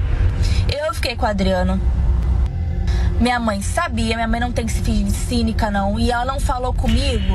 Ah, eu falei com a Bia porque eu tava trabalhando. Trabalhando caramba, que ela não tava trabalhando, não. Ela não falou comigo porque a gente discutiu sobre isso, porque ela falou que eu furei o olho dela, porque quem queria ficar não foi ela. Eu fiquei Adriano porque eu quis, não foi por causa de fama nem dinheiro, não. Porque eu trabalho, eu me sustento e eu quero a minha fama pela, pela minha dança.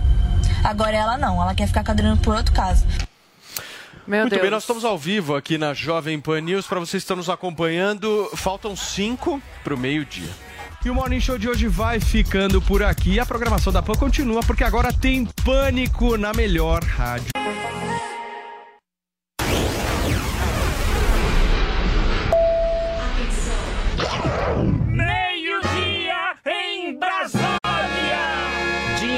Diretamente dos estúdios da Jovem Pan e Panflix, começa agora...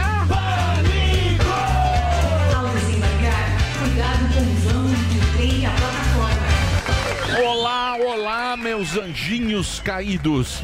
Tudo bem com vocês? Começando mais um Pânico pela Jovem Pan, o programa mais surpreendente que Luísa Mel comendo um cachorro quente. E hoje teremos pequenas empresas, grandes tretas com ele, o mestre das quebradas, Mano Brown e o seu novo empreendimento. É isso, Brown? É isso aí, firmeza total. Salve rapa, salve rapaziada. Fala aí, menino, firmeza? Tranquilo. Tudo pela ordem, mano? Então, Tudo certo, pela ordem. É isso aí, negócio é o seguinte, ó, playboyzada aí. Tudo bem na fita? Satisfação em colar aqui pra lançar meu esquema, tá ligado? Virei empreendedor. Lá na quebrada a gente chama de correria, não tô fazendo uma correria aí, moro? Tô abrindo aí um sex shop. Opa! É, sex shop Vida Louca. E isso aí tem tudo pra você que curte com força mesmo, tá ligado? É pra quem é vida louca mesmo. Pra quem é moleque piranha, tipo o Sammy, que é o garanhão da hebraica. Opa. Já o Superman aí, Superman é melhor nem colar na fita. Porque esse mano aí tem cara de que transa de meia, transa de luva, cachecol enrolado, tá ligado? Mano Braulio aí, ó. Consolo de todos os tamanhos. Tem grande, médio, pequeno, mínimo e o tamanho igual do Gueré. Tem um lá que é tão grande que o Kid Bengala olhou assim e falou: Que isso, mano? Que exagero. Quantas pilhas vai nisso aí? Falei, mano, nem vai pilha. Você liga na bateria do Jeep, tá ligado? Isso aí você tem que usar da ponte pra cá. Você acerta a pessoa da ponte pra lá, tá ligado? Aí, a pessoa que usa esse vibrador vai tremer mais que o Michael J. Fox, tá ligado? Vou nessa aí então. Vou passar aí que depois tem que pegar os azulzinhos pro Emílio que ele pediu. É isso aí, tamo aí. Partiu Parque Regina, tamo junto. Pode pá, é nós mesmo. Valeu. Muito bem, aí está ele, Mano Braulio e seus empreendimentos. Chegou a hora da agenda nacional e internacional dele, o nosso pneu de crossfit, Rogério Morgado. Isso! 25 de agosto, mais conhecido como hoje, Rogério Morgado em Interlagos, junto com Diguinho Coruja do The Noite e Délio Maquinamara. É, entra lá, cheia de mania. Sim, dia 26 de agosto, amanhã, Pomerode, projetoteatrando.com.br para comprar o seu ingresso. Dia 1 de setembro, Os Comedy em Osasco. Galera de Osasco, tem aí o Comedy Club Os Comedy, você compra no simpla.com.br. E a galera de São Paulo, corre, corre lá, simpla.com.br, São Paulo, show do Rogério Morgado aqui, ó.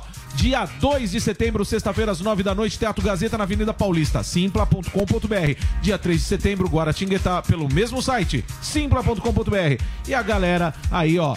Boa Vista, Roraima, 7 de setembro, Talk Show ao vivo pela primeira vez. Entra lá, simpla.com.br. E a galera de Portugal, sim, ah, Portugal, estamos chegando, falta pouco, hein? Entra lá no Ticketline, dia 10 de setembro, Rogério Morgado ao vivo no Porto. E dia 15 de setembro em Lisboa, ticketline.pt. E a galera aí, ó, Brasília, dia 23 de setembro, Goianésia, 24 de setembro. E no dia 25, Goiânia, também no simpla.com.br. Mais informações, arroba Rogério Morgado no Instagram. E para contratar, contato arroba rogeriomorgado.com.br. Obrigado, Emílio, que alegria. É isso aí, o Gueré também, o nosso grande Gueré, vai fazer vai um fazer show. comigo. Ah, é, tem um show Dia solo 2, dele. aí dia 2, tô lá com, no Gazeta com o Morgadão Vai também. ter a iguana? o show dele. Vai ter Vai ter a iguana. piada da iguana. Vai. Essa piada da iguana é uma piada que, tipo, onde eu vou, a galera fala assim, não conta. Aí vai Aí ter. você. Entendi. Aí Vai- vai ter a piada da iguana. E, o seu solo? E sabadão agora tem golpe baixo lá no Acústico Comedy, às 10 da noite. Showzaço de stand-up comedy e freestyle, muito, muito bacana. Corre que agora é verdade mesmo, tá acabando o ingresso. Nem Ó. eu tava acreditando Onde é? nisso. No Acústico Comedy, ali na Consolação. Boa. São Paulo. São Paulo. Acústico Comedy. Isso, tem um cafezinho Compra onde? lá, bem bacana. Compra, entra aí no arroba Fábio Gueré, tem o link lá, tal, bonitinho, no Simpla. Então, mano, golpe baixo, acústico comedy, corre, tem pouco ingresso, leva a sua namorada, leva a sua mãe, leva seu pai. Mas é um humor muito sofisticado. É sofisticado. Um que você dá apenas assim, olha. Piadas. É. Não, é sofisticado. É sofisticado. Sim, Piadas claro. com garçom, garçom. É, piadas Sim. que você É. faz um leve sorriso. Sim, sim. É, é isso, ó, É a isso, Gueré. do humor. É isso aí. Um Humor inteligente do Fábio Gueré, um dos Exato. melhores redatores do Brasil. Boa. Professor Obrigado. Samidana, quais serão os nossos homéricos convidados do dia de hoje, professor? É, Emílio, o programa hoje está um pitelzinho. Ó, Teremos o mega Você escritor. mente, né? Ah, você tem que tentar. A Tá no gente né? finge até conseguir, o Superman me ensinou isso. É, a gente tem, para começar, o escritor, professor e jornalista, amigo do Superman, Felipe Pena, que vai comentar assuntos delicados da nossa política. E teremos um cara que no BBB 22 pegou geral. Eliezer é o rei da harmonização. Então, prepare-se, Superman. Você terá um rival na beleza. hoje. Muito bem. Então, é isso aí? Ah, é isso aí. Sim. É isso aí? Isso aí, bichão. É isso aí. Vai ter rinha de Então- harmonização hoje. Eliezer e o P.